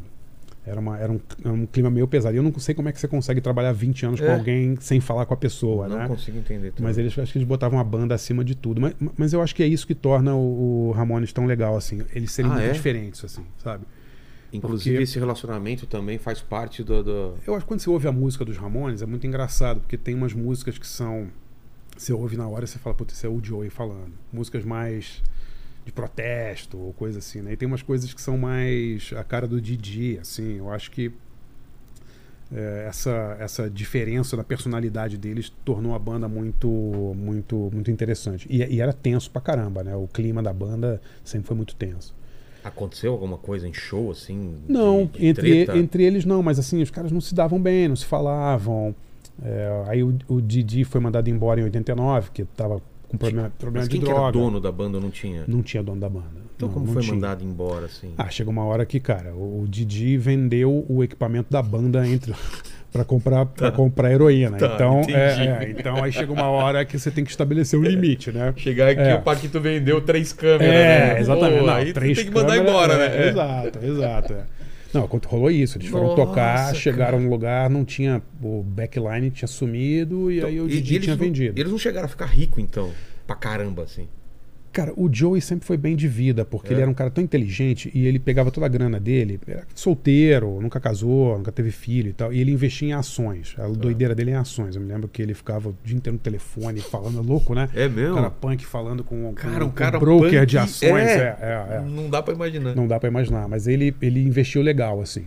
Os outros elas estão bem, cara. O Johnny era inteligente também, tinha uma mega coleção de, de memorabilia de beisebol, valia milhões de dólares, vendeu um É monte de mercado coisa. absurdo, né? Quando ele morreu, o, eu acho que foi o Ed Vedder. Não, antes, quando o Ramones acabou, posso estar enganado, mas o Johnny eu acho que vendeu a guitarra de, de- a coleção de guitarras dele pro Ed Vedder do Pearl Jam. Entendi. Sabe que o Ed Vedder veio pro Brasil com, com os Ramones escondido, né? Como assim? Os Ramones vieram tocar, se não me engano, acho que foi a última turnê deles, deve ter sido 95, 96 no Brasil. E o Ed Vedder veio junto com a banda para filmar em Super 8. No show, a gente tava vendo o show, eu não me lembro se foi no, no Olímpia, não me lembro onde foi. Cara, eu, eu, eu olhei e falei assim, pô, é o Ed Vedder ali, cara. Ele falou, não, não é o Ed Vedder. Eu falei, é o Ed Vedder. Mas ele cara." fazendo um documentário? Não, ele coisa? era amigo do Johnny, ele viajava com a banda. Ah, então ele veio pro Brasil pô. à toa, assim, sabe? É- Era muito legal. E ele, ele comprou, se não me engano, essa, a- a- o Johnny tocava com essa guitarra Moss Wright, né? Sei. Tinha várias, assim. O Ed comprou a coleção de guitarras dele. O Johnny acabou a banda, ele, ele não quis mais saber de nada, vendeu então. tudo. é. É, então os caras não ficaram ricos, mas também não, não Não, era aquela não coisa. É, mal não, Não, tava. Essa é na casa do Joey, né? Essas, essas fotos todas são na casa dele. Eu fiz uma Nova entrevista York. longa em Nova York. é. Fiz uma entrevista bem longa com ele. É, Mas, por exemplo, esses caras andavam na rua e o Andava. pessoal re- reconhecia. Reconhecia, Ah, não tá. tinha outra, outra época, assim, É. não tinha, não tinha. O, o, o Joey morava a duas quadras do, do Continental, que era o clube onde ele tocava sempre. Assim, ele morava ali, no, no- é, andava, ia comprar disco. A gente ia muito. É, às realmente vezes, você falou, é outra época, né? Cara, ele- eles eram meio da paisagem ali de Nova York. né? Não, era tipo, sei lá, era você encontrar o. É, o cara mora. É. É. O Woody Allen. É, é você, sei lá, andar no Leblon e encontrar o Caetano Veloso, É, é uma coisa, entendeu? entendi. É, é. Então já estava acostumado. Claro que imagino que para um moleque que tá visitando Nova York, você vê o Joey Ramone na rua, você vai ter, ter um treco, né? E aí tem, um- hardcore? tem um capítulo sobre bandas de hardcore de Nova York, que eu sempre gostei muito e tal. Então tem essas bandas Murphy's Law, Sheer Terror. Eu entrevistei essas bandas todas, Agnostic Front. Tem, são seis bandas de hardcore de Nova York. Isso, e aí esse movimento foi, foi localizado também ou não? Cara, foi muito importante em Nova York. Assim, foi nos Foi Estados mais- Unidos inteiro, teve, mas em Nova York especificamente foi muito forte, assim, né? No- Nos, nos anos 80. Essas bandas todas são de meados dos anos 80 pra cima, assim. Seca Virol, aí fiz o Sheer Terror, que é uma banda bem legal também. E, cara, é muito fácil, assim, tipo, ligava pros caras, ah, vamos eles, marcar eles o papo. vêm do punk? O que, que é? Era uma galera, uma geração mais nova que os Ramones, mas que, que ouviram Ramones e levaram a coisa um pouco mais adiante em termos de velocidade, de, Tá. de rapidez, de violência e tal. Fiz uma banda feminina muito legal, Lunatics, e a gente no ensaio dos meus amigos, o Pavel e o Alexandre que viajou comigo. A gente no ensaio delas foi super legal. Aí, esse capítulo pra mim é um dos mais legais, assim, que é o capítulo que eu entrevistei o Ministry. Por quê? Porque é uma banda, assim, muito, muito importante pra Em mim, Chicago? assim, pessoalmente. Foi em Chicago, é. eles? Eles eram de uma gravadora chamada Wax Trax, que era uma gravadora lendária da, da cena industrial, de metal industrial, assim. E com esse disco aí eles estouraram, né, cara? Esse foi o disco que, que explodiu os caras. E, e é um dos capítulos mais legais, assim, porque pega bem eles gravando esse disco, assim. E ele, ele, ele, tá, ele ainda é o dono do Ministry, né? O Al Jurgens, o Paul Barker já- saiu, mas na época eram os dois, né, que, que comandavam tudo. Uma banda muito louca, assim, que Nessa época a turnê deles tinha. Eles tinham uma grade, eles botavam uma grade na frente do palco, cara. Era Porque a animal. pessoa tacava garrafa, essas coisas? Cara, eu- eu nunca, sei, nunca soube se era pra, pra, pra proteger eles da plateia ou pra proteger a plateia deles, cara. Esse é o problema. É, não dá pra saber. É, é. Mas o efeito ao vivo, cara. Era uma foda, coisa animal, meio- animal. Não, era, não era uma cerquinha, era o palco inteiro enjaiolado. É, era muito foda, assim. E eram alguns dos shows mais pesados e rápidos. Era uma coisa absolutamente fantástica, né? E aí tem um capítulo de Seattle, Seattle, né? Que eu vou, entrevisto, faço o show do Nirvana, e entrevisto também Mudhoney, Ted e o pessoal da Sub Pop. E esses são, são imagens do show do, de 31 de outubro de 91 Olha só. no Teatro Paramount. Aqui o palco tá pra onde? Tá pra cá? O palco tá pra cá. Esse aqui é o segurança, né? O palco tá bem aqui, Ah, tá? tá. Essa galera, galera pirando no, no, no Nirvana. E aí estão as Ah, fotos do só. Nirvana. Essas fotos do Nirvana são engraçadas porque elas foram publicadas na Bis, depois Olha essa é, foto. é, tem umas uma- Essa foto tá. Você tava onde? Você tava embaixo Cara, do palco? eu muito... tava eu tava muito embaixo O do palco era muito cara. alto ou não? Não, cara, aqui assim. Ah, é? ah, palco é. baixinho. Eu tenho uma foto minha no Tem? Posso botar aí? Eu tenho uma- Pode. é, deixa, eu- deixa eu tentar mandar Tá. aqui pro, pro Lenny. Essa, essa aqui era a capa do outro disco. Olha Era a capa do, do da versão original do, É, do outro livro do outro livro, tá vendo? É. Deixa eu ver se eu acho aqui. Achar a foto minha com, com no palco com o Nirvana, que é bem engraçado, assim. Mas eu aparecia direto, cara. No... Ó, os caras filmando aqui, né? Com as câmeras. E, É, e o David Grohl. né? Então, Câmera de 16 cinema? milímetros. Ah, cara. 16 16 milímetros, é. Louco, Ó, o né? David Grohl, O David cara. Grohl, cara. É. Nossa. David Olha Grohl. aqui outra David Grohl. Foi uma surpresa pra você, cara, o David Grohl se transformar no que se transformou? Muito, muito, muito. Que porque, acho que ninguém esperava, né, cara? Cara, quando- assim, você é, Ficou gigante. você é baterista de uma banda, né? A banda acaba. A banda acaba. De uma maneira trágica, né? É, aqui, aqui. ó. Ah, tá. Dá pra ver aqui? Dá né? pra ver? Dá, né? Esse, é- esse Tem é a um setinha esse é o tá. frame do, esse é um frame, opa, é, deixa eu tirar aqui. Esse é um frame do, do DVD o Live at Paramount do Nirvana. Quer que eu te mande? Não, não, aqui É, dá pra ver, É. né? Boa. É. E é engraçado que eu fico vendo com os meus filhos, a gente fica, ah, você ali, meu. Eu, o papai ali, isso aqui é muito engraçado. Outra época, né, cara? É, Se é fosse tão hoje, você não conseguia fazer né? nada, o né? palquinho e tal. É. Esse show foi, foi muito animal, assim. Foi uma coisa fora do normal, assim. E energia, né? do- É, muito, cara, muito. só. E eu nunca tinha visto o Nirvana ao vivo, então foi, foi foda. Que é engraçado que essas fotos, assim, elas viralizaram pré-internet e eu cheguei a ver essas fotos, assim, em camiseta gringa. É mesmo? É, é. Eu, eu tava pensando nisso, cara. Essa, essa foto aqui, Tem umas ela... fotos aqui, eu falei, cara, eu já vi em é, camiseta. é, é. Essa foto aqui, ó. Essa fo... Não, não. Desculpa, aquela dele sorrindo. Eu acho que tá bem no início, né? Essa daqui, eu já Não. vi em algum lugar É, não, também. essa aqui do início. Qual? A da capa. A da capa. Ah, da capa do. É, a da capa. Essa, Essa. foto foi, cara, eu já vi um milhão de camisetas e matérias e tal, sempre sem crédito, E- né? É, e sem crédito sem grana. É, é, é, sem grana principalmente, é. Então eu falei, ah, vou fazer, vou fazer a, vou fazer a segunda edição para ter minhas fotos, né, né? valorizadas, né? Eu fiz uma de Honey também, que é uma banda que eu amo até hoje, sou amigo dos caras até hoje, assim, a gente trouxe, ele pro- trouxe eles pro Brasil várias vezes depois. E, e eu, eu, eu fiz uma Honey, essas fotos coloridas do Mud Honey em 92, um ano depois, no, em Você Nova fazia, York. você fazia todas coloridas e algumas você em- é, fazia impresso em preto e branco ou era, ou era dois Cara, eram filmes separados? Dois filmes separados. Ah, Usava tá. duas câmeras, uma com filme colorido É filme porque não, não, não- fica a mesma coisa antes de pegar o colorido fica. e, e não, não fica. E, e, e o filme colorido eu usava slide.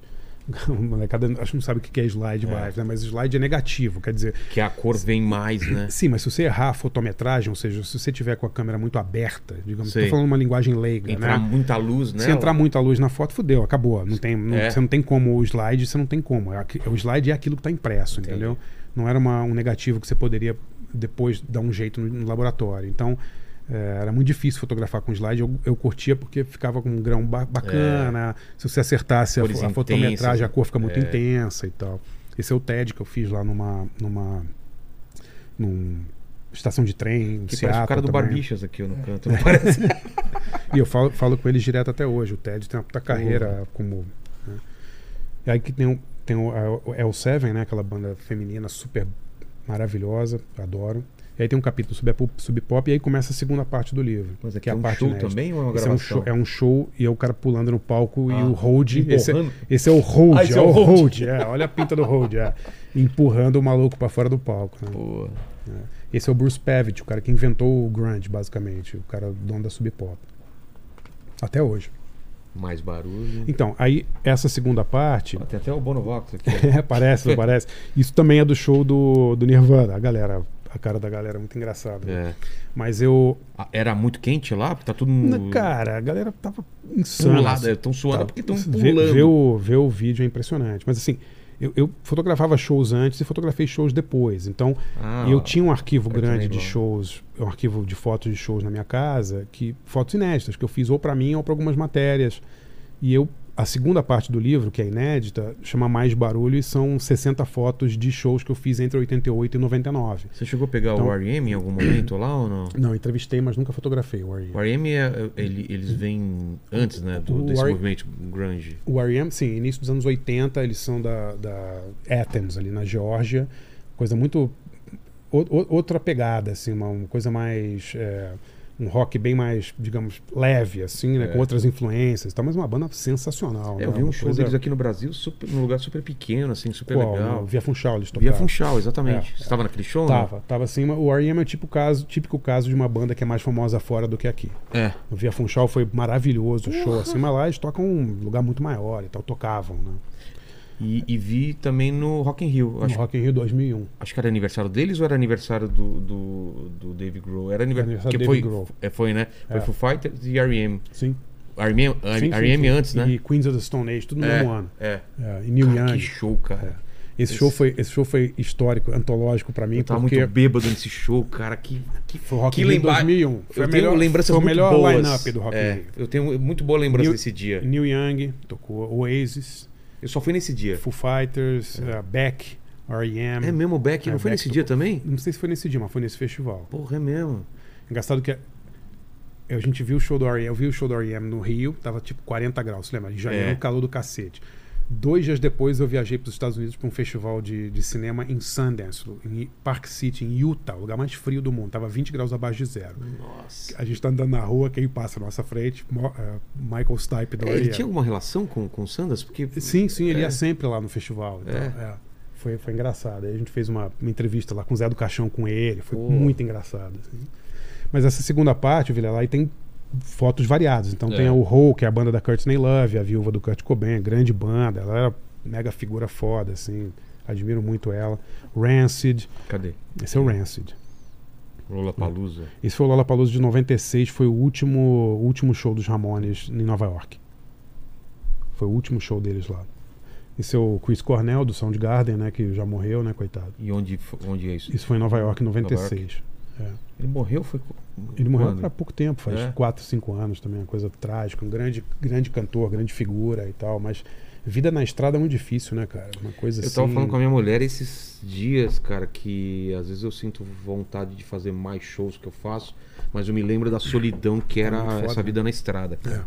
muito que é uma vida para as pessoas que não conhecem, parece glamurosa, Sim, porque você nada. tá num hotel legal, Não. comendo É. nos melhores restaurantes, o show é maravilhoso, e depois você, você tem um, um contágio de às vezes mil pessoas, e de É. repente você tá sozinho no hotel, Não, é foda, no outro dia você tá em outro hotel, É, e. é, é. Cara, é uma, é uma pressão muito grande. Parece bobagem, porque, ah, como você vai Não, reclamar? mas não é. Cara, não, é. E pra banda, eu vou te falar que acho que é pior. É pior porque tem essa convivência também, né? É, e tem essa coisa da. Assim, eu, eu- eu passei uma semana uma vez com Sepultura num ônibus. Cinco dias. Então, Cara, no não terceiro- experiência. No terceiro dia, sem sacanagem nenhuma, já não sabia onde eu tava. Você, não, você, não- você perde a noção É. de que cidade você tá, Você dorme, que horas acorda. são, É. porque você não tem mais a sua rotina. Eu imagino o cara que tá lá fazendo isso há 20 anos, entendeu? Vai dormir Não- 5 horas da manhã, não, acorda uma não é à toa tarde. que bandas acabam na estrada, porque eu acho que é um dos lugares mais terríveis, assim, né, cara? Você tem que ter. Assim, eu aprendi que, é, entrevistando as pessoas, você tem que ter uma rotina mesmo, assim, sabe? Tipo, Pra- fazer. se conseguir manter sua sanidade. é. Tipo o quê? Mesmo tipo- você estando em outros lugares, Sim, você ou fazer exercício. Acordar a tal hora, Ah, tá. entendeu? Porque senão, cara, é uma coisa assim, uma festa 24 horas, você dorme mal, você É. tá dormindo no- na estrada. A galera te oferecendo droga, É, as As pessoas acham comidas. que é, ah, é uma coisa super legal, super bacana, mas Imagina. pode ser no início, quando você tem 20, Sexo à vontade. 17 é. anos e tal, Exato, mas, cara, tem isso, fala, ah, cara, não quero transar, é. eu só quero dormir, cara. Não, você quer dormir não é na tua cama, né? É num ônibus. Tem né? uma vez, É. eu vou falar isso que foi antes do casamento, então é tranquilo, né? Mas transar com três mulheres depois do show, assim, você fala, pô, é legal pra contar pros amigos, mas, cara, você aguenta fazer isso quantas vezes? Porra, é, um- é um puta trampo, né? Sai uma, entra outra, sai... ah, então não dá. Não, bandas acabam na estrada por uma razão. É. Olha, esse é o que esse- foto, esse, é o- cara. Esse é o Ice-T, Body Count, banda de metal do Ice-T. E essa foi uma foto muito importante também, que foi o Ice-T junto com o Henry Rollins, né, que era do Black Flag. Uma- deu uma mega sorte também, que eles deram a mão e tinha um, um- É, uma luz, né? atrás, assim. E uma época, um- um- nesse show, foi no, no Hits em Los Angeles, o, o Henry Rollins subiu no palco para cantar Cop Killer, que era a, banda, a música mais conhecida e mais polêmica né, do Body Count. É. Essa foto foi publicada na revista Spin, várias revistas americanas, assim, foi uma, uma foto bem, bem, bem legal. Aí isso é- esse, esse show é muito. Tenho muita saudade desse show. Primeiro show de reunião do Black Sabbath, em 99. Primeira vez que os quatro tocaram juntos, Onde... desde, na Filadélfia, no Filadélfia. Spectrum. E foi a primeira turnê juntos dos quatro. Ozzy, Tony Iommi, Geezer Butler e Bill Ward, desde que eles tinham se separado em 78, né? Desde que o Ozzy saiu, né? Acho que foi, foi em 78 que o Ozzy saiu, né? Foi. E, então era um show importante pra caramba, assim. E eu fotografei depois o Ozzy várias vezes, e tal, mas esse show foi muito especial, assim, realmente. Foda. Você entrevistou ele? Entrevistei o Ozzy várias vezes. E aí? É muito engraçado entrevistar o Ozzy, porque ele falava assim, eu falava, ah, Ozzy, aquele teu disco de 72, ele falou, para, para, para, para. Ele falou, não me pergunta nada entre 1970 e 84, que eu não consigo lembrar nada. E é real, né? É real, cara, é real. Aí, uma vez eu, não- sei lá, eu entrevistei ele mais seis vezes, assim. Uma vez eu falei, Ozzy, por que, que você mordeu a cabeça de um pombo? Porque ele mordeu, né? É, isso não- tem, isso- tem, tem foto, inclusive, né? E, e não foi nem num show, foi numa... Ah, não foi no show? Não, o do show foi o morcego. Mas o pombo foi numa convenção de executivos da CBS. Cara, tem foto dele. Se você procurar, tem foto. O cara, cara- É, não foi no palco. Eu falei, cara, por que você mordeu a cabeça de um pombo? Aí ele falou, ah, porque a minha, minha gravadora não confiava em mim. Aí eu falei, pô, eles passaram a confiar depois de você morder a cabeça de um pombo? Aí ele falou, não, mas eles, ach... Aí eles perceberam que eu era tão louco que eu era capaz de fazer qualquer merda e começaram a me respeitar, entendeu? Foi muito, era muito engraçado. E o assim. morcego foi no palco. Essa história do morcego, ela é meio apócrifa, assim, né? Ninguém. Não sei se já se chegaram a- a confirmar. Ju- Juro que eu não sei. Já li 500 também, mil é. que teriam jogado o morcego no palco. Ele achou que era de borracha. Parece meio lenda, né? Total. E ele teria mordido a cabeça do morcego. O, o pombo eu sei que é verdade, porque tem foto. Inclusive tem a foto do Ozzy famosa com sangue. É horrível, assim. E, e pior, né? Não foi nem no, no palco. É. né? Foi do. é. Ah, o Ozzy já fez. O Ozzy teve uma turnê famosa dele com Motley Crue. Você imagina essa turnê Ozzy e Motley Crue em 86, assim, né? Que foi a turnê que o Ozzy ensinou o Motley Crue a usar drogas de verdade, né?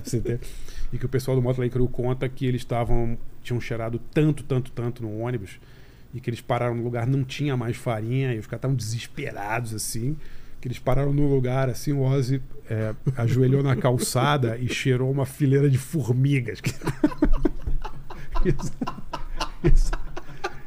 isso, o, Você imagina você o- sendo a formiga É, e não entendendo. pelo Ozzy. É, É, cara, é, não é. entendendo nada. Tem um cara ajoelhando e.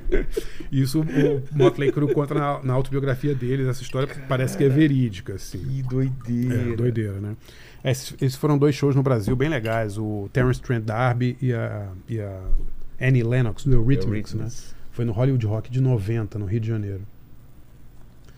Esse foi um show antológico. Buddy Guy no Canecão, 89. Esse foi um dos melhores shows que eu já vi. Ah, é? assim. Até hoje o cara é foda, né? Tipo, até hoje ele tá bem pra caramba e tal. Tá com quantos anos deve Pô, estar, cara? deve ter mais de 80, É, né? mais de 80. É. Esse é um show bem legal também. Jesus Lizard, uma banda sensacional que eu adoro. O vocalista se jogou na galera. Esse é o David Yao, vocalista do Jesus Lizard. E eu tava, eu tava no fosso dos fotógrafos e, e fotografei ele sa- tentando sair dos braços da galera, assim, que eu acho que ficou bem legal. Esse é um cara que eu admiro demais, o Steve Albini, que tinha uma banda chamada Big Black nos anos 80, uma grande banda. E depois ele virou um mega produtor. Ele produziu o Inútero do Nirvana, trabalhou com Page Plant, Pixies, trabalhou com um monte de gente assim. E eu entrevistei essa foto foi feita para a revista revista Cream. Nos anos 90, a revista Cream, que era uma revista lendária americana, fez um revival, assim, por uns três anos eles relançaram, eh, lançaram edições novas e eles me pediram para fotografar o Albini e eu fui para Chicago fazer ele no, na casa dele, no estúdio dele, né? Foi muito legal. Essa é uma das primeiras fotos do... A primeira vez que eu vi o Rage Against the Machine, 93. E, e eles estão em qual movimento, que época, o que que... Cara, é é difícil precisar, né? Porque eles são do, do início dos anos 90 ali. Eu acho que no início era uma banda muito influenciada por Red Hot Chili Peppers, essa coisa do funk, né? Sei. Do punk funk e tal. Mas eles pegaram uma, uma, Uma, uma, ver- uma vertente política, muito é. legal, cara. Muito legal, assim, com essa coisa da política. E o- ao vivo sempre foi animal, né? Ao É, né? vivo, cara. Som Esse deles show- é muito foda. Esse show era no segundo palco do Lollapalooza em 93 e os caras destruíram, assim. Tipo, tinha muita gente lá pra ver eles. Foi a primeira vez que eu vi ao vivo e fiquei Mas impressionado. e- eles, eles chegaram a ser muito grande ou sempre Eles foi são mais alternativo? Não, É? eles são gigantes. São é. gigantes N- Não em são do nível Metallica, assim, não são, mas Não é são Foo muito Fighters, grandes. mas... Não, não é Foo Fighters, mas em alguns lugares eles tocam para 30, 40 mil Ah, pessoas, sem tá. dúvida Então são nenhuma. grandes. né? Essa é uma foto importante para mim. O, Renato Legião Urbana no Maracanãzinho em 88, num festival muito legal, assim. Eu curtia muito Legião Urbana, achava. Curtia o Renato também, a, a banda era, era muito legal, os caras eram muito legais, era uma. Era uma banda um pouco diferente, né? Porque eles eram do mainstream, mas ao mesmo tempo eles tinham gostos. é, o Renato manjava de música pra caramba, é, curtia muitas músicas, muito som alternativo, e é um cara muito legal, assim, uma pena o que aconteceu com ele. Você entrevistou quantas vezes? O Renato, muitas vezes, cara. É? Entrevistei é, o Renato, o Dado, entrevistei eles no- em 91, no lançamento, acho que do 5, né? E fui ver várias. Vi os primeiros shows deles na Mamute, uma ca- casa na Tijuca, lá no Rio, vi no Noites Cariocas, vi muito, assim. Inclusive, há dois anos atrás, eu participei junto com o Arthur Dapiev, que é biógrafo do, do Legião, e o Paulo Fontinelli, que é um grande cineasta que fez o filme do Arnaldo Batista, dos Mutantes. A gente fez uma série sobre o Renato Russo, em cinco, quatro episódios, que foi barrada pelo filho do Renato Russo. Pô, Tá pronta, era para ter sido lançada dois anos cara, isso é uma atrás. coisa que eu não entendo aqui no Brasil, né? De não ter... Você não conseguir lançar essas É, a coisas. lei, a lei é muito draconiana, assim, você não consegue é, a assinatura de todo mundo, você não consegue as liberações, então é, é uma pena, porque é uma série que muitos amigos antigos do Renato e amigas do Renato toparam dar entrevista, pessoas que nem falam mais sobre ele e tal, porque tem lembranças muito dolorosas da morte dele Sei. e tal, toparam falar, a série ficou fantástica. E tem uma segunda parte, a, a última parte da série, o último episódio, são é uma parte musical em que artistas reinterpretam músicas da Legião. Tem uma das últimas, se não a última, gravação da Elza Soares. A Elza Soares Porra. canta Que País é Esse? Uma versão que que- meio drum and Por que, que você acha que o filho não, Ah, não cara, aí, autorizou? aí é coisa jurídica, é difícil até saber, entendeu? Mas aí chega na hora da última assinatura, ah, não vou assinar porque eu quero fazer meu projeto, e aí você não pode, tá. consegue botar, na, botar na, no ar, entendeu? O negócio tá pronto. Não, Pô, e, e ficou lindo, pena, cara. cara. Elza, é, Céu, Francisco Elombre, Bike, Ratos de Porão, Isso- Inocentes. Ninguém viu. Ninguém viu até agora. Vamos ver se a gente consegue aí, né? Não, agora, vai conseguir, Pô, cara, é um absurdo, cara. É um negócio. Independente de se ele for lançar alguma coisa, é outra visão, né? É, e, e é uma, e era uma série, é uma série muito respeitosa com o Renato, as pessoas são muito é, carinhosas com ele, conta a história da vida, da, da vida dele, da vida da banda. É, ficou muito legal, cara. Um trabalho assim, quase dois anos de trabalho. Você viu o filme sobre ele? Cara, eu, eu, eu- depois dessa eu me recuso eu a ver qualquer é, coisa, cara. Como é da minha época, eu fiquei É. tão decepcionado, cara, Ah, é? de, de ser tão, tão raso, né, o filme. E de ter medo de falar de algumas coisas. Eu não entendo essas coisas. É, o Renato Brasil. não tinha medo de falar, É. né? O cara, o cara Ele- fez, fez um Ele disco. aprovaria com certeza. Sim, sim. Mas ele fez um disco chamado Stonewall. Stonewall é um. Stonewall foi um bar em Nova York que é considerado uma- um lugar muito importante do movimento gay americano, porque foi um, um lugar onde o, o público gay do bar enfrentou a polícia que vivia entrando lá pra fazer bullying nos caras, né, para prender todo mundo e tal. Ele fez um disco chamado Stonewall, então não, não é que o Renato escondia nada É. ou tinha qualquer tipo de preconceito, né, o, o problema, né? Ele chegou a falar pra você é, alguma coisa relacionada a drogas? do- do- Cara, não, porque o, no Renato, o Renato, depois que ele é, ficou soro positivo e tal, ele ficou muito mais chegado nos amigos, né? Então os últimos É. anos dele foi muito mais recolhido, assim, ele não fazia muitas aparições públicas. Então os amigos contam isso na, na- na série, assim. Entendi. E a gente meio que sabia o que estava rolando, mas até em respeito ao cara, né? Quando ele morreu, eu, já não, eu não morava no, no Brasil. Eu, eu mudei para os Estados Unidos em 92, passei 8, 9 anos lá, então eu não peguei a morte dele aqui. Mas até 91, assim, a gente. Eu gostava muito dele. Gente fina. Não, Essa foto é bem legal do, do Negrete. Cara, né? parece que tem um, É, uma linha feita na pós, né? dei Tanto sorte aqui também. aqui, né? Um- um- Olha só. uma luz atrás do Negrete aí. Seu Ele Renato, sai, Renato não, Negrete. ele não fica, né? no- Não, o Negrete depois sai do, do Legião, não me lembro em que ano, mas também problemas também com drogas e É. era um cara problemático e tal. Ele morreu há pouco tempo, né? Sei lá, 5, 6 anos, não me lembro, né? dias. Ainda tá é, em briga com o negócio do nome da banda, música. Cara, eu acho que tá, mas é um assunto tão de- me deixa tão deprimido esse É. assunto que eu prefiro nem, nem, nem ler, É, porque, então. cara, é um, é um absurdo que tá, o que fazem com, com o nome da Legião Urbana, entendeu? Porque a cada ano as novas gerações se interessam menos pela Legião Urbana por causa dessa Por briga. causa disso, né? Se você vai é, ver estudos assim, é, pesquisas em YouTube e tal, o nome da Legião Urbana é cada vez menos procurado. Porque deveria ser o contrário, É. né? as pessoas deveriam procurar mais, e, e- mas é tão difícil lançar qualquer coisa relacionada à banda que o futuro é as pessoas esquecerem, né, cara? É uma coisa o triste, né? é. Esse é o Damned, uma banda inglesa que eu dei uma cagada também. Cara, esse, esse mês que eu passei, mês e meio que eu passei, foi uma sorte. Banda, a primeira banda punk inglesa lançou o primeiro single punk, o New Rose 76, se não me engano, 75. Na semana em que eu estava em Los Angeles, eles estavam fazendo uma turnê com a primeira vez com a formação original em 13 anos. E aí eu fotografei esse show. Depois, dois ou três shows depois desse, eles brigaram.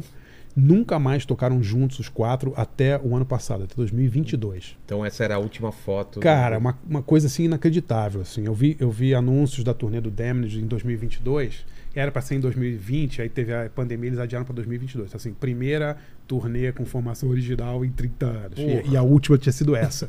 e foi um show no, no, no Palace, em Los Angeles, espetacular, assim, sensacional, com os quatro da formação original: Dave Vanian, Captain Sensible, o baterista Red Scabbs e o, o baixista, o- o Tony James, né? Como é que chama ele? Não me lembrar, não me lembro.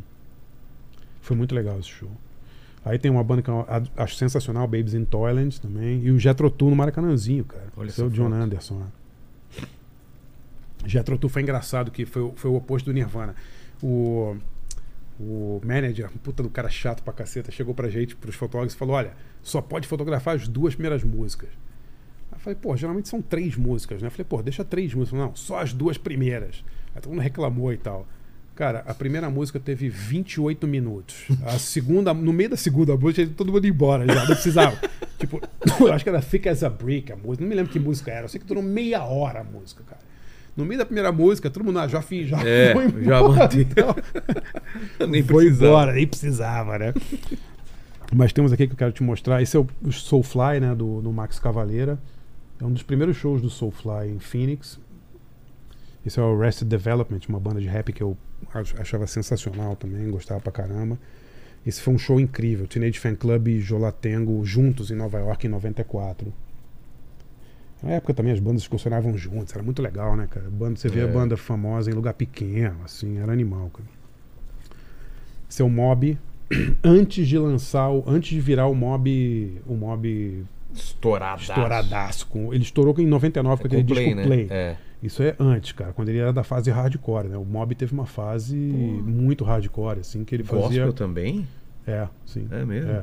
Não, não, o, o, o Play mistura, blu- mistura música eletrônica com. Tem uma, uma- alguma pegada gospel no Tem Play? porque o, por causa do, dos samples que ele tira de Ah. músicas gospel e músicas de blues americano. né? O Play, na verdade, foi isso, né? Uma tentativa dele de eh, fazer o cancioneiro antigo do folk americano eh, atualizar. Então ele Entendi. botou batidas eletrônicas e usou eh, muitas músicas antigas dos anos 20, anos 30 e tal, como samples. Aquelas vozes que tem na sampleadas são disso, né? Esse é o Iggy Pop, um show inacreditável no Canecão 88, turnê do Instinct, foi incrível, assim.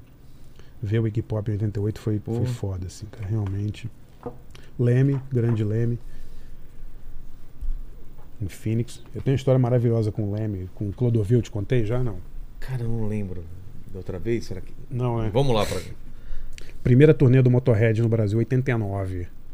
Aí a, a coletiva foi num hotel em Copacabana, que hoje é um hospital, o Copador. E a gente tava lá na coletiva e tava o Leme, o Urzel, né? Não me lembro se era o Filthy Animal Taylor, o baterista. Tava na coletiva lá.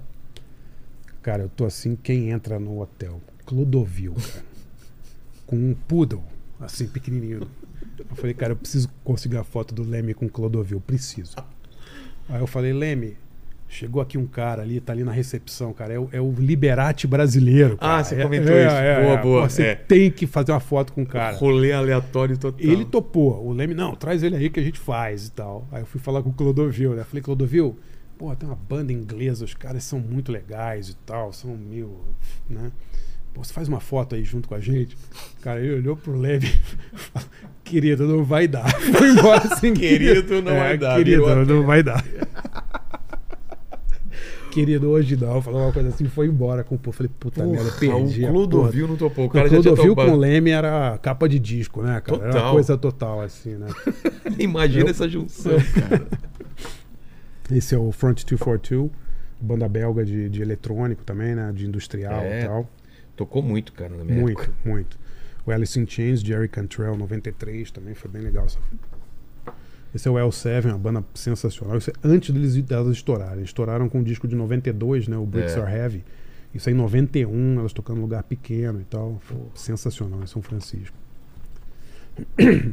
Essa é uma banda que ninguém conhecia até o Kurt Cobain gravar duas músicas deles com, com o Nirvana. O Eugenius. Na verdade, ele, ele gravou a música do Vaselines, que é a banda anterior do, do, do Eugene Kelly, que é o cara do Eugenius. Esse é o Fishbone, uma banda meio na praia do. do também funk punk, do, do Red Hot Chili Peppers, né? bem nessa praia. Essa é uma banda que eu adoro, Flaming Lips, né? Isso eu fiz em 92. Bem da fase psicodélica louca, anterior ao, a eles estourarem. Oh, esse show foi Setzer. foda, cara. Esse é, o- é a orquestra do Brian Setzer no Roxy. Isso- isso- esse projeto aconteceu paralelo ao Stray Cats ou eles Eu, terminaram? eu acho que uma e- época que ele deu uma parada com os Stray Cats, ele fez vários discos solos, ele montou essa orquestra, Eu adoro, cara. o- que era uma orquestra que dele. tocava rockabilly, É. foda. E esse show foi animal, porque era, foi num lugar pequeno, né, no, no Roxy, em Los Angeles, e todos os guitarristas da cidade estavam. A gente estava sentado numa mesa, tinha o Jimmy Page aqui, não, juro, era impressionante, assim. Meu o Deus. Slash na outra mesa, o, Pô, todo então mundo... esse cara, esse cara era Ele é respeitado. muito respeitado. É né, mesmo? cara? Ele é muito respeitado. Jeff Beck tava. Eles eram muito amigos, o, o, o Brian Setzer. E o Jeff Beck, até porque eles. Os dois colecionavam carros antigos, né? Ah, tá. Hot rods, assim, eles são fanáticos. Eram, o Jeff Beck era um fanático por hot rods, né? Eles eram muito amigos, o Brian Setzer e o Jeff Beck. Nesse show tava todo mundo, assim, foi, foi muito legal. Porra. Eu, eu adoro o Stray Cats, sempre gostei. Esse é um dos shows mais ensurdecedores de todos os tempos, Dinosaur Jr., cara. Quantidade de Olha Marshall. só. Seu Jay Mascis, né? O gui- guitar... de- Jay Mascis, guitarrista do, do Dinosaur Jr., que, cara, é animal. Muito alto. Esse é um que a gente tem que falar, o Didi Allen. Caramba. É, é isso que mesmo que você tá achando. Cara, Didi Allen, essas fotos é, do Didi Allen. Didi Allen era assim, era um roqueiro meio punk, meio kamikaze, assim, né? Ele não conseguia excursionar nos Estados Unidos porque ele tinha mandados de prisão em mais de 30 estados. né? É verdade. Então ele não podia anunciar os próprios shows, entendeu? Então era tipo assim, anunciava rapidinho, ele tocava e saia correndo. E eu tava em Seattle para fazer outra coisa e um amigo me mostrou um flyer e falou: "Cara, vai ter Didi Allen hoje". Era muito raro o show do Didi Allen. Falei: "Cara, preciso ir nesse show, cara". E fui no show do Didi Allen. E, cara, cheguei lá. O Didi Allen era conheci- é conhecido por se cortar, defecar no palco. ele, ele defecava no palco e jogava na plateia. Não, um negócio. é- mas assim, ele, ele tinha um monte, um fã-clube grande. O pessoal do Sonic Youth adora ele. Os, os discos, os primeiros são legais, os discos de punk mesmo. Só que ele era uma figuraça, assim. Ele ia, ia em talk show desses da TV americana sensacionalistas e saía na porrada, sabe? Tipo, uma coisa assim impressionante, assim. E ele. E eu fotografei esse show, tem seis, tem seis páginas do Didi Allen aqui, porque eu achei que, que era necessário. Assim. Isso aqui ele cortado, com bosta na cara, né? Porque ele já tinha. Ah, isso aqui é bosta? É, Também, né? Achei Bosta e sangue, né? Mano. É, Pelado, aqui ele- pelado. Não, pelado era assim, já entrava no palco pelado. Na verdade, passava som meio pelado, assim, Entendi. né? E o show inteiro era meio assim, cara. E eu fiz essas fotos, publiquei na Bis, cara, e não sei porquê. É, na época deu uma viralizada, assim, o Didi Allen ficou meio famoso no Brasil. Ah, é? Se você procurar no, no YouTube, tem uma coisa muito engraçada que são os alunos de- do curso de Direito de uma faculdade no, Rio- no- em Santa Catarina trollando um programa de TV local. Que eles vão lá no programa de TV anunciar um show beneficente é, em homenagem ao Didi Allen, que é um grande pacifista. Se você procurar, é muito engraçado, cara. tipo. E aí o cara do programa fala, ah, que bom, ele é um pacifista. Sim, ele tinha uma ONG contra a violência. quando era exatamente o contrário, Exatamente, né? é. Se você olhar as fotos, esse é o irmão dele que se vestia de Hitler, o Merle. É, Mano! é, é, o baixista, o Merle. O Merle, depois que, depois que o Didi Allen morreu, ele encontra, encontrava ele várias, várias vezes em Nova York e tal. Essa foto é bem legal. Ele caiu no palco. Ele, nesse show, ele brigou umas três ou quatro vezes, assim, com galera da plateia, apanhou de um monte de gente e tal. E aí uma hora ele, ele caiu, despencou e bateu com a cabeça numa grade que separava o, o palco da, da galera e caiu assim do meu lado, assim. E aí ele levantou e eu fiz essa foto aqui. Já com a marca da, É. da porrada na cabeça. Mano, mano, mano. É. E ele morreu, cara. Esse show foi em maio de 93, ele morreu um mês depois. Morreu Do em quê? Nova York. Ah, do que, que você acha? De, de- Droga? Não, de, de tomar baunilha. Claro que foi. é, é. Não, de tomar Tomou milkshake. droga É, e pulou é, do é, prédio, sei lá, né? é. Não, ele foi tocar em Nova York. Sei e lá, não- o cara morre comendo merda, né? Sei lá. Não, ele foi tocar em Nova York e aí saiu uma briga com três, três músicas, assim. A descrição do show, eu não estava nesse show, mas a descrição é muito engraçada, que o público começou a alvejá-lo com latas de lixo. E aí- e ele Tacando sai- lata de lixo nele. É, aí ele sai do palco, aí eles. Tem, tem um vídeo desse último show. Ele, ele sai do palco, vai pelado pra rua, assim, e aí depois ele morre de ataque do coração, de overdose de heroína na casa de um outro cara, assim. Inclusive, só, só voltando ao Didi Allen, o filme, tem um filme sobre ele, o Hated, que é um documentário muito legal, tem no YouTube, tá? Ah, é? é? difícil de ver. é- Hated? Hated, é. Que é dirigido pelo Todd Phillips, que depois faria o Coringa. Sei. Coringa com o jo Joaquim Phoenix, é o cara que fez o, fez, fez o Hated. Você falou que é difícil porque. É difícil assistir porque é muito nojento, cara. Ah, Assim, tá. tem umas cenas absurdas, assim, dele no palco, ele fazendo um monte de merda. e- Mas era um cara. Era divertido ver show do Didi. E- e- Tudo e- podia acontecer, né? E tem pouca foto dele, porque primeiro ele dava pouco show e os fotógrafos não queriam ficar perto. Porque... Por causa do cheiro, né? É, o causa do cheiro e da, do- do- do- dos excrementos voando, né, em direção à plateia. Chegou a voar em você? Cara, assim, deve, deve ter voado. Eu tava tão. tô acostumado. É, eu era É, fotógrafo, pra mim tanto no- faz. É. eu tava, assim, não, não me liguei muito, mas era difícil. E essa é uma foto muito importante pra mim, que é o, é o último encontro de Raul Seixas e Paulo Coelho, no Canecão em 89. O, o Raul tava muito mal já de saúde, né? E ele foi fazer um show com o Marcelo Nova. Você lembra que eles tinham Lembro. o Marcelo Nova teve Pa- aquele contou Panela do Diabo. É. é, o- e aí o, o Marcelo me falou: olha, vou trazer o Paulo Coelho pro show. O Raul não sabia. E eles não se viam, eles tinham se separado em 76, esse show foi em 89, fazia 13 anos que eles não se viam. E o Raul tava muito mal, Pô. inchado e tal. E aí o, o, o Paulo já era, tava começando a ser conhecido, mas ele, não me lembro se ele tinha lançado já o Alquimista, acho que não, tava lançando. Mas ele não era o tão famoso O que assim. viria a ser É, depois. é. né? E aí eu fiz o. Eu sabia que o Paulo ia estar lá, e aí no bis o Paulo subiu e cantou Sociedade Alternativa com o Raul. E foi muito emocionante, assim, porque eu sempre fui muito fã do Raul, assim. E ver os dois juntos, assim, 70... Raul é um cara também que merecia alguma coisa legal também, né? Audiovisual, né? Tem- o, o filme do, do Walter Carvalho é bem legal. É? O Raul, o início, o fim, o meio. Tá? Eu não sei se está no Netflix ainda, mas é muito bem Pô, vou feito. ver. É muito bem feito. É mesmo? É, muito bem feito. é. Não, ele é.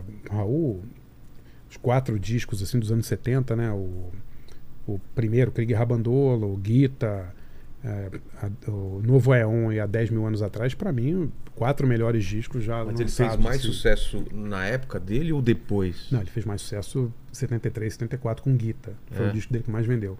Aí o Raul tem muito problema com bebida, depois com droga, e aí ele sai do Rio, vem para São Paulo, e aí entra numa, numa fase muito difícil com gravadora. É um cara difícil, né? Pra... Porque o- o Marcelo Nova, eu acho que ele, ele. Muita gente fala assim. Na época falava, ah, o Marcelo Nova tá usando a fama do Raul para aparecer. As pessoas não têm ideia, ao contrário. Na época, o, o Cabeça de Vênus, que era O- bombado. O Marcelo Nova era muito mais famoso que o Raul na época. O Marcelo Nova tinha certeza. contrato com a Warner. É. Entendeu? Então, assim, foi o Marcelo Nova que tirou o Raul da merda. Entendeu? Então, é quando as pessoas falam, ah, o cara usou a fama, é mentira. Entendeu? Mentira. Pelo contrário. O, o Marcelo usou o último disco que ele tinha num contrato da Warner, que ele poderia fazer sozinho, para botar o Raul. E o Raul era um cara que ninguém queria bucar, cara. O Raul não. eu- É eu- mesmo? é, eu fui ver o Raul no Parque Lage, tem um vídeo desse show. aí. Ele fez duas noites no Parque Lage. A primeira ele tocou. A segunda ele entra, a segunda música ele não consegue cantar. Putz. Aí é engraçado que ele começa a cantar uma música, aí ele canta errado. Aí um cara da plateia fala, tá errado, Raul. Ele fala, a música é minha, eu canto do jeito que eu quiser, foda-se. É. É muito bom, né? Mas o show acabou depois de duas músicas, cara. É. Era foda. Você ia ver o Raul, você não sabia se tinha show ou não. Não Então, era confiável. quando falam, ah, o Marcelo. No... Cara, eu fico muito puto, porque é exatamente o contrário, entendeu? O Marcelo não tinha. Ele, ele usou um expediente, uma, uma coisa da carreira dele pra ajudar o Raul. O Raul morreu antes do disco sair, cara. Porra. É, esse, esse show é o lançamento do Panela do Diabo. O disco sai logo depois, ele morre em agosto de 89, se não me Quantos engano. anos né? mais ou menos ele morre? Ele morreu com 45, cara. Pô, novo pra caramba. 44, 45. Ele é de 44, né? Deve ter sido 45 anos. Ele era muito novo. E eu, eu admiro demais o Marcelo por isso, sabe? Eu admiro mesmo. Acho que o que ele fez pelo Raul foi absurdo. Porque o Raul tava. É, é fácil hoje todo mundo ficar falando, ah, o Raul, nossa, amo o Raul. É. Pô, ninguém amava o Raul em 88. Não, não, A galera nem sabia. não sabia.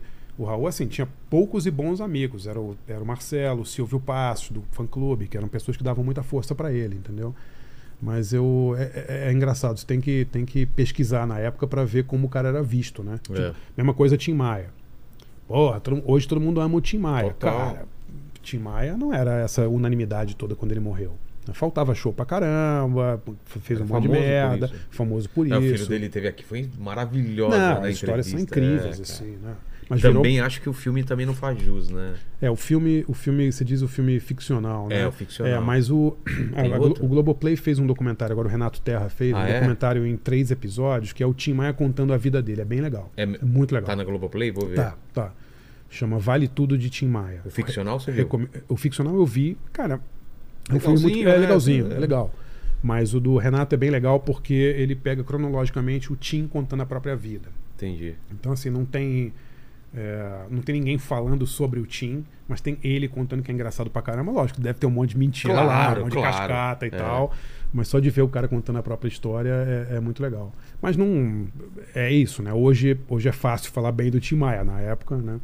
Essa semana, no, no carnaval, o, o Pena Schmidt, grande produtor de discos, é, botou no Twitter dele uma foto de um, de um disco clássico do Jorge Ben ao vivo, ao, Jorge Ben ao vivo no Rio, né? Um disco de 90. E aí todo mundo, nossa, o Jorge Ben, não sei o quê. As pessoas não, não se ligam que foi esse disco que meio que ressuscitou a carreira do Jorge Ben. Porque se você pega entrevistas do Jorge Ben do final dos anos 80, ele falava: Estou esquecido, não toco em rádio, televi- televisão não quer saber de mim. Entendeu?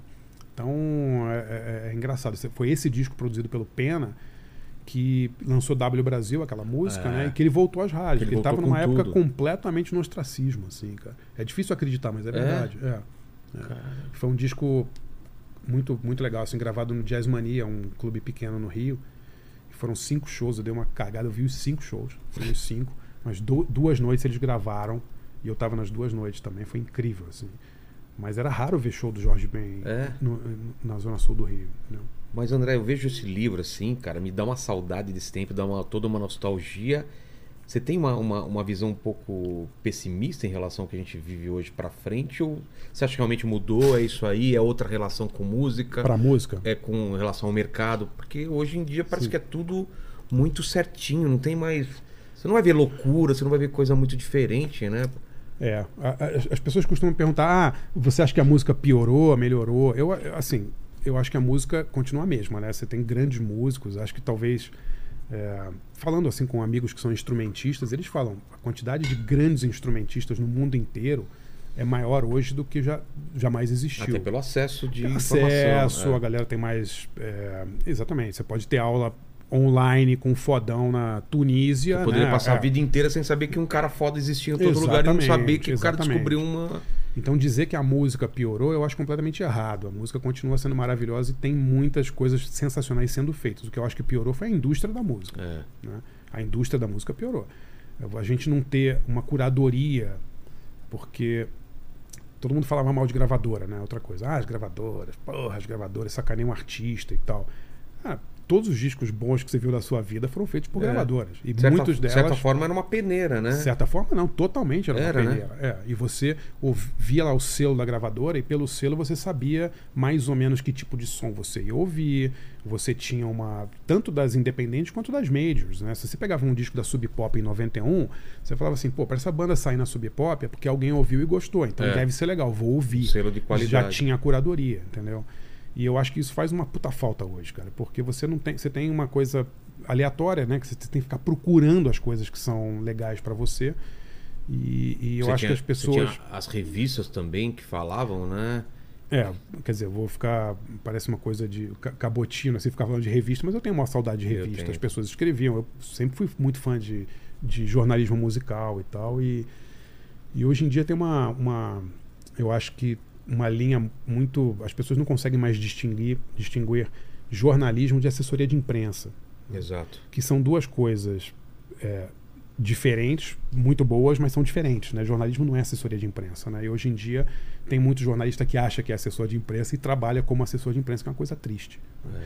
E, e tem muito público que não consegue diferenciar mais, entendeu? Então, é, vem, sei lá, matéria paga, ou vem coisa e fala, ah, o jornalista tal, a- o, sei lá, o veículo tal falou bem desse disco. Não, ele não está falando bem desse disco, ele está fazendo uma propaganda É. de um disco disfarçado de matéria, entendeu? Isso não tem Que absolutamente vem nada a ver pronto com... na press release. Total, é, total, total. Esse disco comemora tantos anos e é uma forma Exatamente. dele. E aquilo já veio Exatamente. pronto da- Exatamente. Da, assessoria. Então não é, não é- não é coisa de Mas como que nostalgia. a gente, a gente diferencia isso? Porque não é mais separado, né? Tá tudo misturado. Não, né? não é. E, e é engraçado que as escolas de comunicação, as pessoas que estão entrando nas escolas de jornalismo acham que é a mesma coisa. Isso que é, É. foda. Entendeu? Tipo, eu vivo recebendo convite. Ah, fala no seu blog do da, desse produto. Aí eu falo, eu falo, cara, desculpa, eu não, eu não posso falar. Entendeu? Porque se eu eu tenho, sei lá, assinantes no meu blog, tenho 500 assinantes no meu blog. Se eu for fazer algo que é, digamos assim, merchandising, alguma coisa, eu tenho que avisar as pessoas. É claro. Entendeu? Porque senão as pessoas vão achar que a minha opinião é aquela. Eu, eu- a única coisa que eu tenho pra, digamos, oferecer é a minha opinião, né? As É. coisas que eu, que eu gosto e Não dá tal. pra Então, comprar opinião, né? Exatamente. é. Então, então é, é- é muito difícil. Assim, eu, eu evito ao máximo fazer. Às vezes eu tenho que escrever lá. Eu falo, gente, é o seguinte, eu. Eu recebi aqui. Não, esse- não, é, é. Assim, me mandaram esse dia, esse, sei lá, editora Terreno Estranho, que é uma editora maravilhosa, me mandou um monte de, de livro fodão. Pô, autobiografia do, do Mark Lanigan, do Screaming Trees, autobiografia do Bob Gillespie, do, do Primal Scream. São coisas que eu, eu já Você já comprei faria, alguns é. daqueles, já faria de qualquer maneira, Exato. entendeu? É Mas eu faço questão de falar, olha, galera, é o seguinte, não tem nenhuma relação comercial com a editora. Eles me mandaram isso aqui, é foda, é bom pra caramba, pode, pode, pode comprar que é legal. É. Porque senão, cara, eu vejo um monte de coisa que você não sabe se o cara tá, tá falando porque é pago, ou porque, sabe? Então, eu, eu sempre recuso coisa de, de, de achou, de fazer comentário, assim, por causa disso, entendeu? Porque é, fico um pouco constrangido de, pô, e se, se for uma merda o show, vou, vou É. poder falar que é uma merda o show, que eu achei uma merda, entendeu? Mas hoje em dia você acha mais difícil eh, esse trabalho de crítico de, eh, de você falar que uma coisa é ruim ou que você não gosta, que tem esse, essa coisa, mas pô, tem gente que gosta. Cara, eu, eu, eu, eu, eu não ligo porque assim, eu, eu, eu tenho meu blog, é o único lugar onde eu escrevo hoje é no meu próprio site, andrebarcinski.com.br. Não escrevo mais lugar nenhum, porque ninguém me pede mais nada. É, pedem raramente, é, quando geralmente quando morre alguém, É. me ligam e falam, pô, escreve o obituário. Então eu já, eu já sei. Toca o telefone é, do jornal, eu atendo e falo, quem morreu? É, eu não juro. morreu? É, porque é impressionante, assim. Tipo, o último quem foi que morreu, que me ligaram? Puta, não me lembro quem foi. Eu falei, cara, desculpa. Não, foi agora há pouco. Foi o Quem que morreu? Jeff Beck. Ah, tá. Foi o último texto que eu fiz. Eu tenho que ficar torcendo pra alguém morrer pra eu Pra escrever, porque é, é. foda. É. É. Mas aí eu, eu, eu- tenho, escrevo para 500, 600 assinantes do meu blog. Então, assim, eu escrevo para cada vez menos pessoas, só que elas são as pessoas muito interessadas. Então, para mim é muito legal. Entendi. Então, como eu não tenho interesse em, ah, vou, quero ganhar seguidor, quero ganhar like, para mim foda-se se eu vou falar bem ou mal. Então, falo, falo o que eu acho, se as pessoas quiserem. Porque tem muita gente que fala bem de festivais ou de shows e tal, para ganhar like também com fã, né, cara? Isso é, É. muito chato, né, cara? Porque não, não, não funciona assim. E como que a gente tá de, de festival? Cara, tá, tá, assim, Vem, vem só o, o que dá certo lá fora? Ainda tem ainda tem como você descobrir coisa boa aí nos festivais? olha, eu acho que hoje anunciaram o festival C6, que é um festival meio que derivado do, team, do Free Jazz e do Team Festival, mais ou menos da mesma galera que faz. Eu não posso falar muito sobre o C6 porque eu tenho um parente que está na curadoria. Ah, tá. tá? Então vou me abster de. Assim, o line-up é sensacional, muito bem feito. né? E Quem, por exemplo, vem? Vai ter um dia que tem Underworld, Kraftwerk e Juan Atkins com Model 500 juntos. Vai ter, vai ter War on Drugs, vai ter uma banda de jazz, ja- afro jazz sensacional da Comet is Coming, que eu amo. É, o, eu não vou falar muito da, da coisa de jazz, porque o meu parente, meu primo, é um dos curadores da coisa de jazz. Ele tá fazendo um trabalho maravilhoso, mas eu não vou ficar aqui sendo cabotinho, ficar falando bem dele. Ele sabe que eu amo ele. Mas o, o que me preocupa nesses grandes festivais, e é uma coisa de quem organiza eventos também, vou até falar já já de um show que eu estou fazendo, é que muitas vezes esses festivais, por eles terem uma marca gigante associada, eles inflacionam o custo, o preço dos cachês das bandas. Então, o que acontece é que o festival deixa um. O festival é muito legal, tem bandas maravilhosas, mas ele deixa um rastro péssimo para a cena mais alternativa. Ah, Porque se você quer trazer essas bandas depois, você não consegue. Porque a banda ganhou tanto já dinheiro. veio aqui. Posso te dar um exemplo, tá? Não vou citar a banda que era, mas em 2005, eu acho, a gente estava, eu tinha uma produtora de, de eventos, a gente estava negociando com uma banda estrangeira quatro shows na América do Sul. E a banda ia ganhar X, que era o que eles valiam na época. E quando eu Sim. falo valia, não é porque eu tô valorando o trabalho dele, é porque é quanto eles Quanto ganhavam. pagavam, quanto né? pagavam. É. A banda custava 10 mil dólares por show, sei Tá. lá, entendeu? Fizemos a proposta, eles estavam aceitando e tal. Aí, de, de repente, pararam de falar com a gente. Ia, ia ser quatro shows: Argentina, Chile, São Paulo e Rio. São Paulo e BH. Pararam de falar com a gente: olha, recebemos outra oferta e tal, vamos ter que recusar. A outra oferta foi de um mega festival que pagou 50% a mais do que a gente estava oferecendo para quatro shows para eles só tocarem no Rio de Janeiro. Porra, Entendeu? como que você vai concorrer? Não só isso, cara. É uma merda pra mim, que tô para eu que tô fazendo o show, mas é uma merda pra banda também. A banda não sabe disso. Por É. quê? Porque eles vão tocar no Rio pra ninguém, porque eles foram lá o último, o primeiro, primeira banda de abertura no dia lá, porque é um festival gigante. Geralmente as bandas mais alternativas são colocadas de escanteio ali, né, num lugar mais O pessoal ainda tá chegando. tá chegando, lugar, a galera tá indo lá pra ver outra atração. né? É. Tocaram pra pouca gente. Demoraram 12 anos ou ou 10 anos pra voltar ao Brasil, porque uma vez que você ganha X, no ano seguinte, se alguém te oferece X sobre 4, que é o que você geralmente ganha, você não vai aceitar. Né? E aí acaba com o- o- os promotores mais independentes. Você não consegue concorrer, cara. Total. Não consegue concorrer. Assim, o, tem vários desses festivais grandes, assim, com bandas que eu, eu tava até negociando para trazer. Mas, cara, fica impossível, porque os caras têm muito dinheiro, põem lá uma grana. Eu entendo a banda, pra banda é bom, mas eles não conseguem pensar que a longo prazo para eles não vai ser bom, porque eles não vão tocar aqui de novo. É, ou fazer as duas coisas, né? Mas é, aí eles têm que ter muito a cabeça boa de falar, beleza, eu vou ganhar uma mega grana agora, uma bolada É. agora, ano que vem eu vou voltar para fazer um show mais alternativo, Claro. entendeu? Mas eles ficam esperando. E o problema é o seguinte, Vilela, que hoje em dia o mercado de shows no mundo é dominado por quatro ou cinco ou seis agências que têm Ah, é? centenas de artistas, entendeu? Então se fulano veio para cá ganhando 100 mil dólares, no ano que vem, Beltrano da mesma agência não vai vir ganhando menos de 100 mil dólares, mesmo que ele valha 15. Entendi. Entendeu? Então, não é que inflaciona só essa banda. Que ele empurra inflaciona já o pacote. Você empurra quer o esse pacote cara, inteiro. vai ter que levar esse e esse daqui. Você não consegue, É. entendeu? Eu tô fazendo um show agora, de 20 de abril, até se, o- se o Lenny puder botar. Tem aí o flyer, alguma coisa? Tá. É uma banda, é uma banda sensacional, uma banda americana de um, um cara genial que mora em Berlim, chama The Brian Jonestown Massacre, né? Tentando há anos trazer no Brasil e finalmente conseguimos e tal. Vai ser dia 20 de abril no Cine Joia, em São Paulo, e dia 21 de abril eles fazem um show gratuito no Picnic Festival em Brasília. Vai ser sensacional isso. Cara, negociação assim, mais de um ano negociando e tal. Por quê? Eles estavam esperando um festival chamar para eles para tocarem. Porque para a banda é importante, porque é- é- ficou tão caro viajar após pandemia. É. Não é, não é exagero, assim. O, o custo de frete, de Porra. viagem, triplicou. Não, é- não, é, não, é saca, não é assim, ah, triplicou. Não, triplicou mesmo. Não é? Você gastava 10 mil dólares para trazer uma banda, você está gastando 28 mil para trazer a mesma banda, entendeu? Porque agora o- o- as companhias aéreas estão cobrando todo o excesso de peso, todo todo todo o frete é feito é cidade a cidade ficou caro pra caramba entendeu? Então assim eles estavam tentando um festival grande. Como não rolou pra eles aí a gente conseguiu aumentou um pouco Entendi. o cachê e conseguiu trazer entendeu?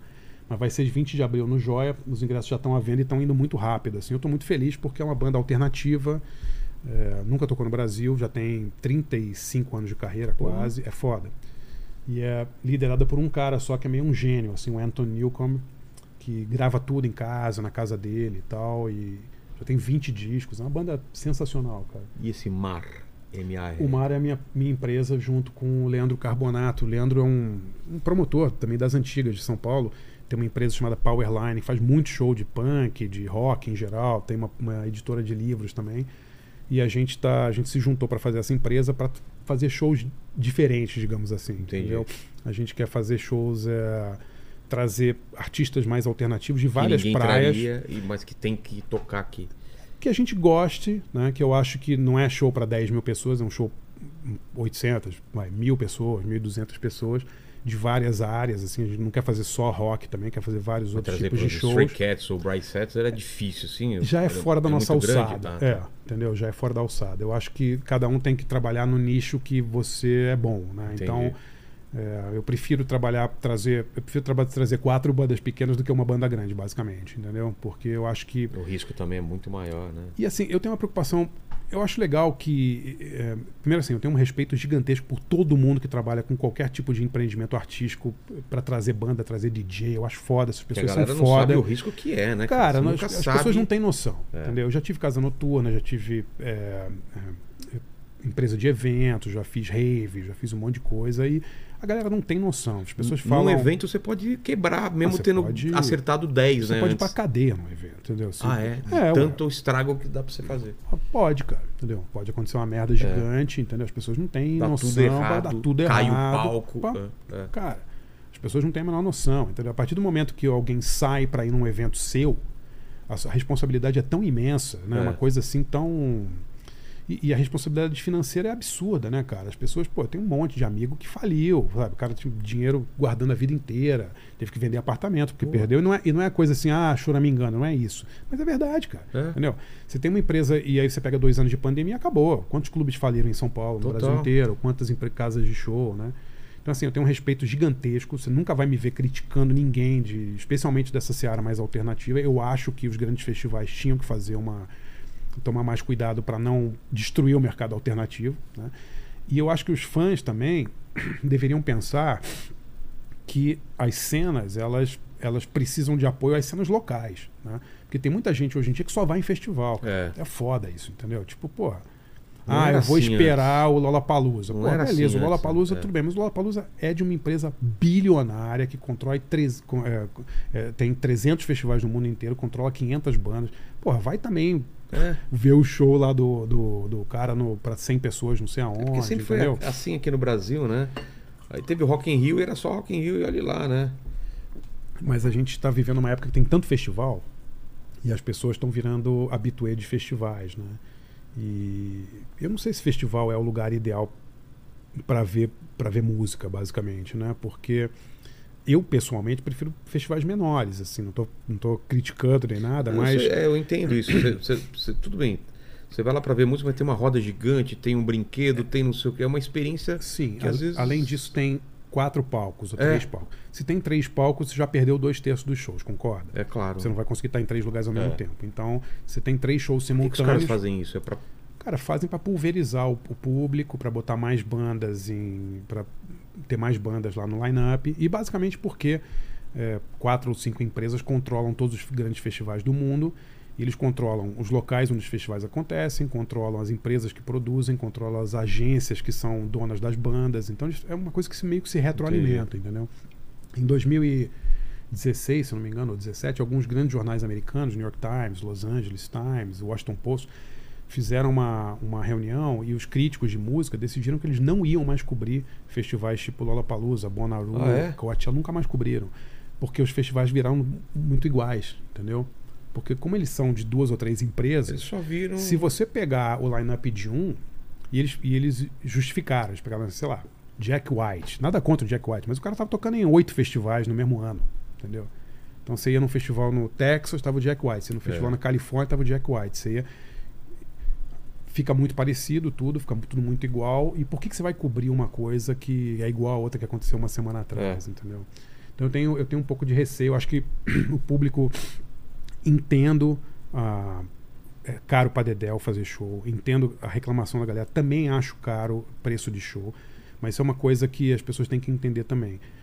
Promotor de show, promotora de show, não é bandido. A gente, ninguém cobra caro num show Porque porque, quer, né? você go- seria muito melhor cobrar menos e ter mais gente no show. Mas, cara, o, o custo do Brasil é uma coisa completamente inviável. Entendeu? Se eu te mostrar a planilha Brian Jonestown Massacre, são oito no palco, 11 viajando Porra. passagem internacional da Europa. Estados Unidos, todas as passagens internas, frete de equipamento, visto, entendeu? É uma coisa que as pessoas não têm a menor noção, É. entendeu? Falar, ah, não, traz aí, a passagem custa 800 dólares, a banda vem, não é assim, Não é entendeu? Tem seguro, tem hotel, tem alimentação, tem... quando você põe a planilha, você precisa vender posso dar um, dar um percentual aqui para as pessoas entenderem. Geralmente, os eventos que a gente faz, se eu vender menos de 70% da lotação, eu perco dinheiro. Porra. Os eventos que a gente faz. Tem que ser só sucesso, senão Tem que ser sucesso, cara. Você tem que vender no mínimo 60%, 70% para zerar. Entendi. Show sem patrocínio, né? É. Geralmente é isso. E eu posso, eu acho que eu posso falar por muitos promotores aí que vão, vão Que trabalha da mesma forma, né? Cara, é sempre assim, entendeu? A gente não. Você trabalha meio no risco, torcendo para o negócio dar certo. Você tem um cancelamento, você vai à falência, cara. Você acaba a sua, acaba a sua É, vida. tem essa ainda. Pode acontecer alguma coisa com Pode. a banda e ela cancelar. O que mais Doença. aconteceu. O que mais aconteceu. Putz. O Leandro, meu sócio no, no Mar, tá fazendo um show agora de uma banda chamada Nothing, que acho que agora é em maio, se não me engano. Que era um show que era para vir em 2019, eles tiveram um problema, marcaram para 2020, teve pandemia, Pandemia. cancelou e agora tá tocando em 2022. E já Isso te- pode acontecer, entendeu? teve gastos nas duas vezes. Você já pagou a passagem em 2019, a banda não veio, você perdeu a passagem, É. porque nenhuma, nenhuma companhia aérea vai segurar uma passagem por três anos. É. Você não consegue ressarcimento das passagens, você tem que pagar a banda de novo para vir. entendeu? Cara, já aconteceu muito da gente fazer fazer rave, ou festa de música eletrônica, o DJ não conseguir pegar o voo, Não, mesmo, chegar atrasado. mesmo falando do Foo Fighters que a gente falou aqui, Pô, né? O Taylor Hawkins cara morre no meio da morre. turnê. Aí acaba e você vai falar o quê? Não, tem que fazer. Não tem É, como. é, é. E aí todo É. mundo perde, né? É. É, o caso do Taylor Hawkins foi extremo, né, coitado. Mas É. tem banda que, cara, o cara perde o voo. Ah, tem isso também, é. Tem, cara, porque os DJs e bandas, eles fazem shows, assim, no Brasil nem tanto, mas lá fora é assim, sete shows em dez dias. Tá. O cara tá, tá numa pegada assim gigante. Se ele perde uma conexão, cara, às vezes ele não consegue fazer o voo, entendeu? Eu já, eu já tive caso da gente ter que pegar DJ em aeroporto de manhã e ele ir direto pra festa, Porra. sem dormir, entendeu? Direto pra festa, porque ele perdeu o voo no dia anterior, Entendi. era pra chegar no dia anterior, chegou seis da manhã em Guarulhos e a festa tá rolando e você tem que pegar o cara e levar lá, entendeu? É, é- é muito tenso, assim. Então tem uma admiração, respeito. Eu também, qualquer cara. um que faz qualquer coisa de pagode, samba, rock, música eletrônica, qualquer pessoa que trabalha com esse meio, lidar com minha, ansiedade, né? tem minha admiração. Imagina a é ansiedade. muito, cara. É muito, é muito. Então, é, me preocupa a coisa dos grandes festivais, entendeu? Me É, e, esse show, a gente, pra quem tá assistindo isso daí depois dessa live aqui, vai estar na, na descrição, né? O, o link de compra aí. do- Sim. Do, do show. E Dia e o- 20 de abril. 20 de abril. E o barulho, posso falar da campanha? Claro, então? claro. Tá. É um crowdfunding? É, exatamente. O barulho, a, a campanha começou hoje, exatamente, dia 1 de, 1 Onde? de março de 2023, no Apoia-se. Tá. O, é apoia.se barra barulho 30 anos. apoia.se barra barulho 30 anos.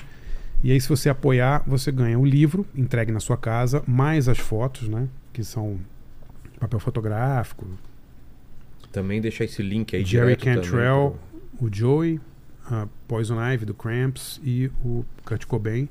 E também dois meses de assinatura do meu site, para as pessoas conhecerem o site também, que é andrebarcinski.com.br. Então, é uma, E- uma promoção.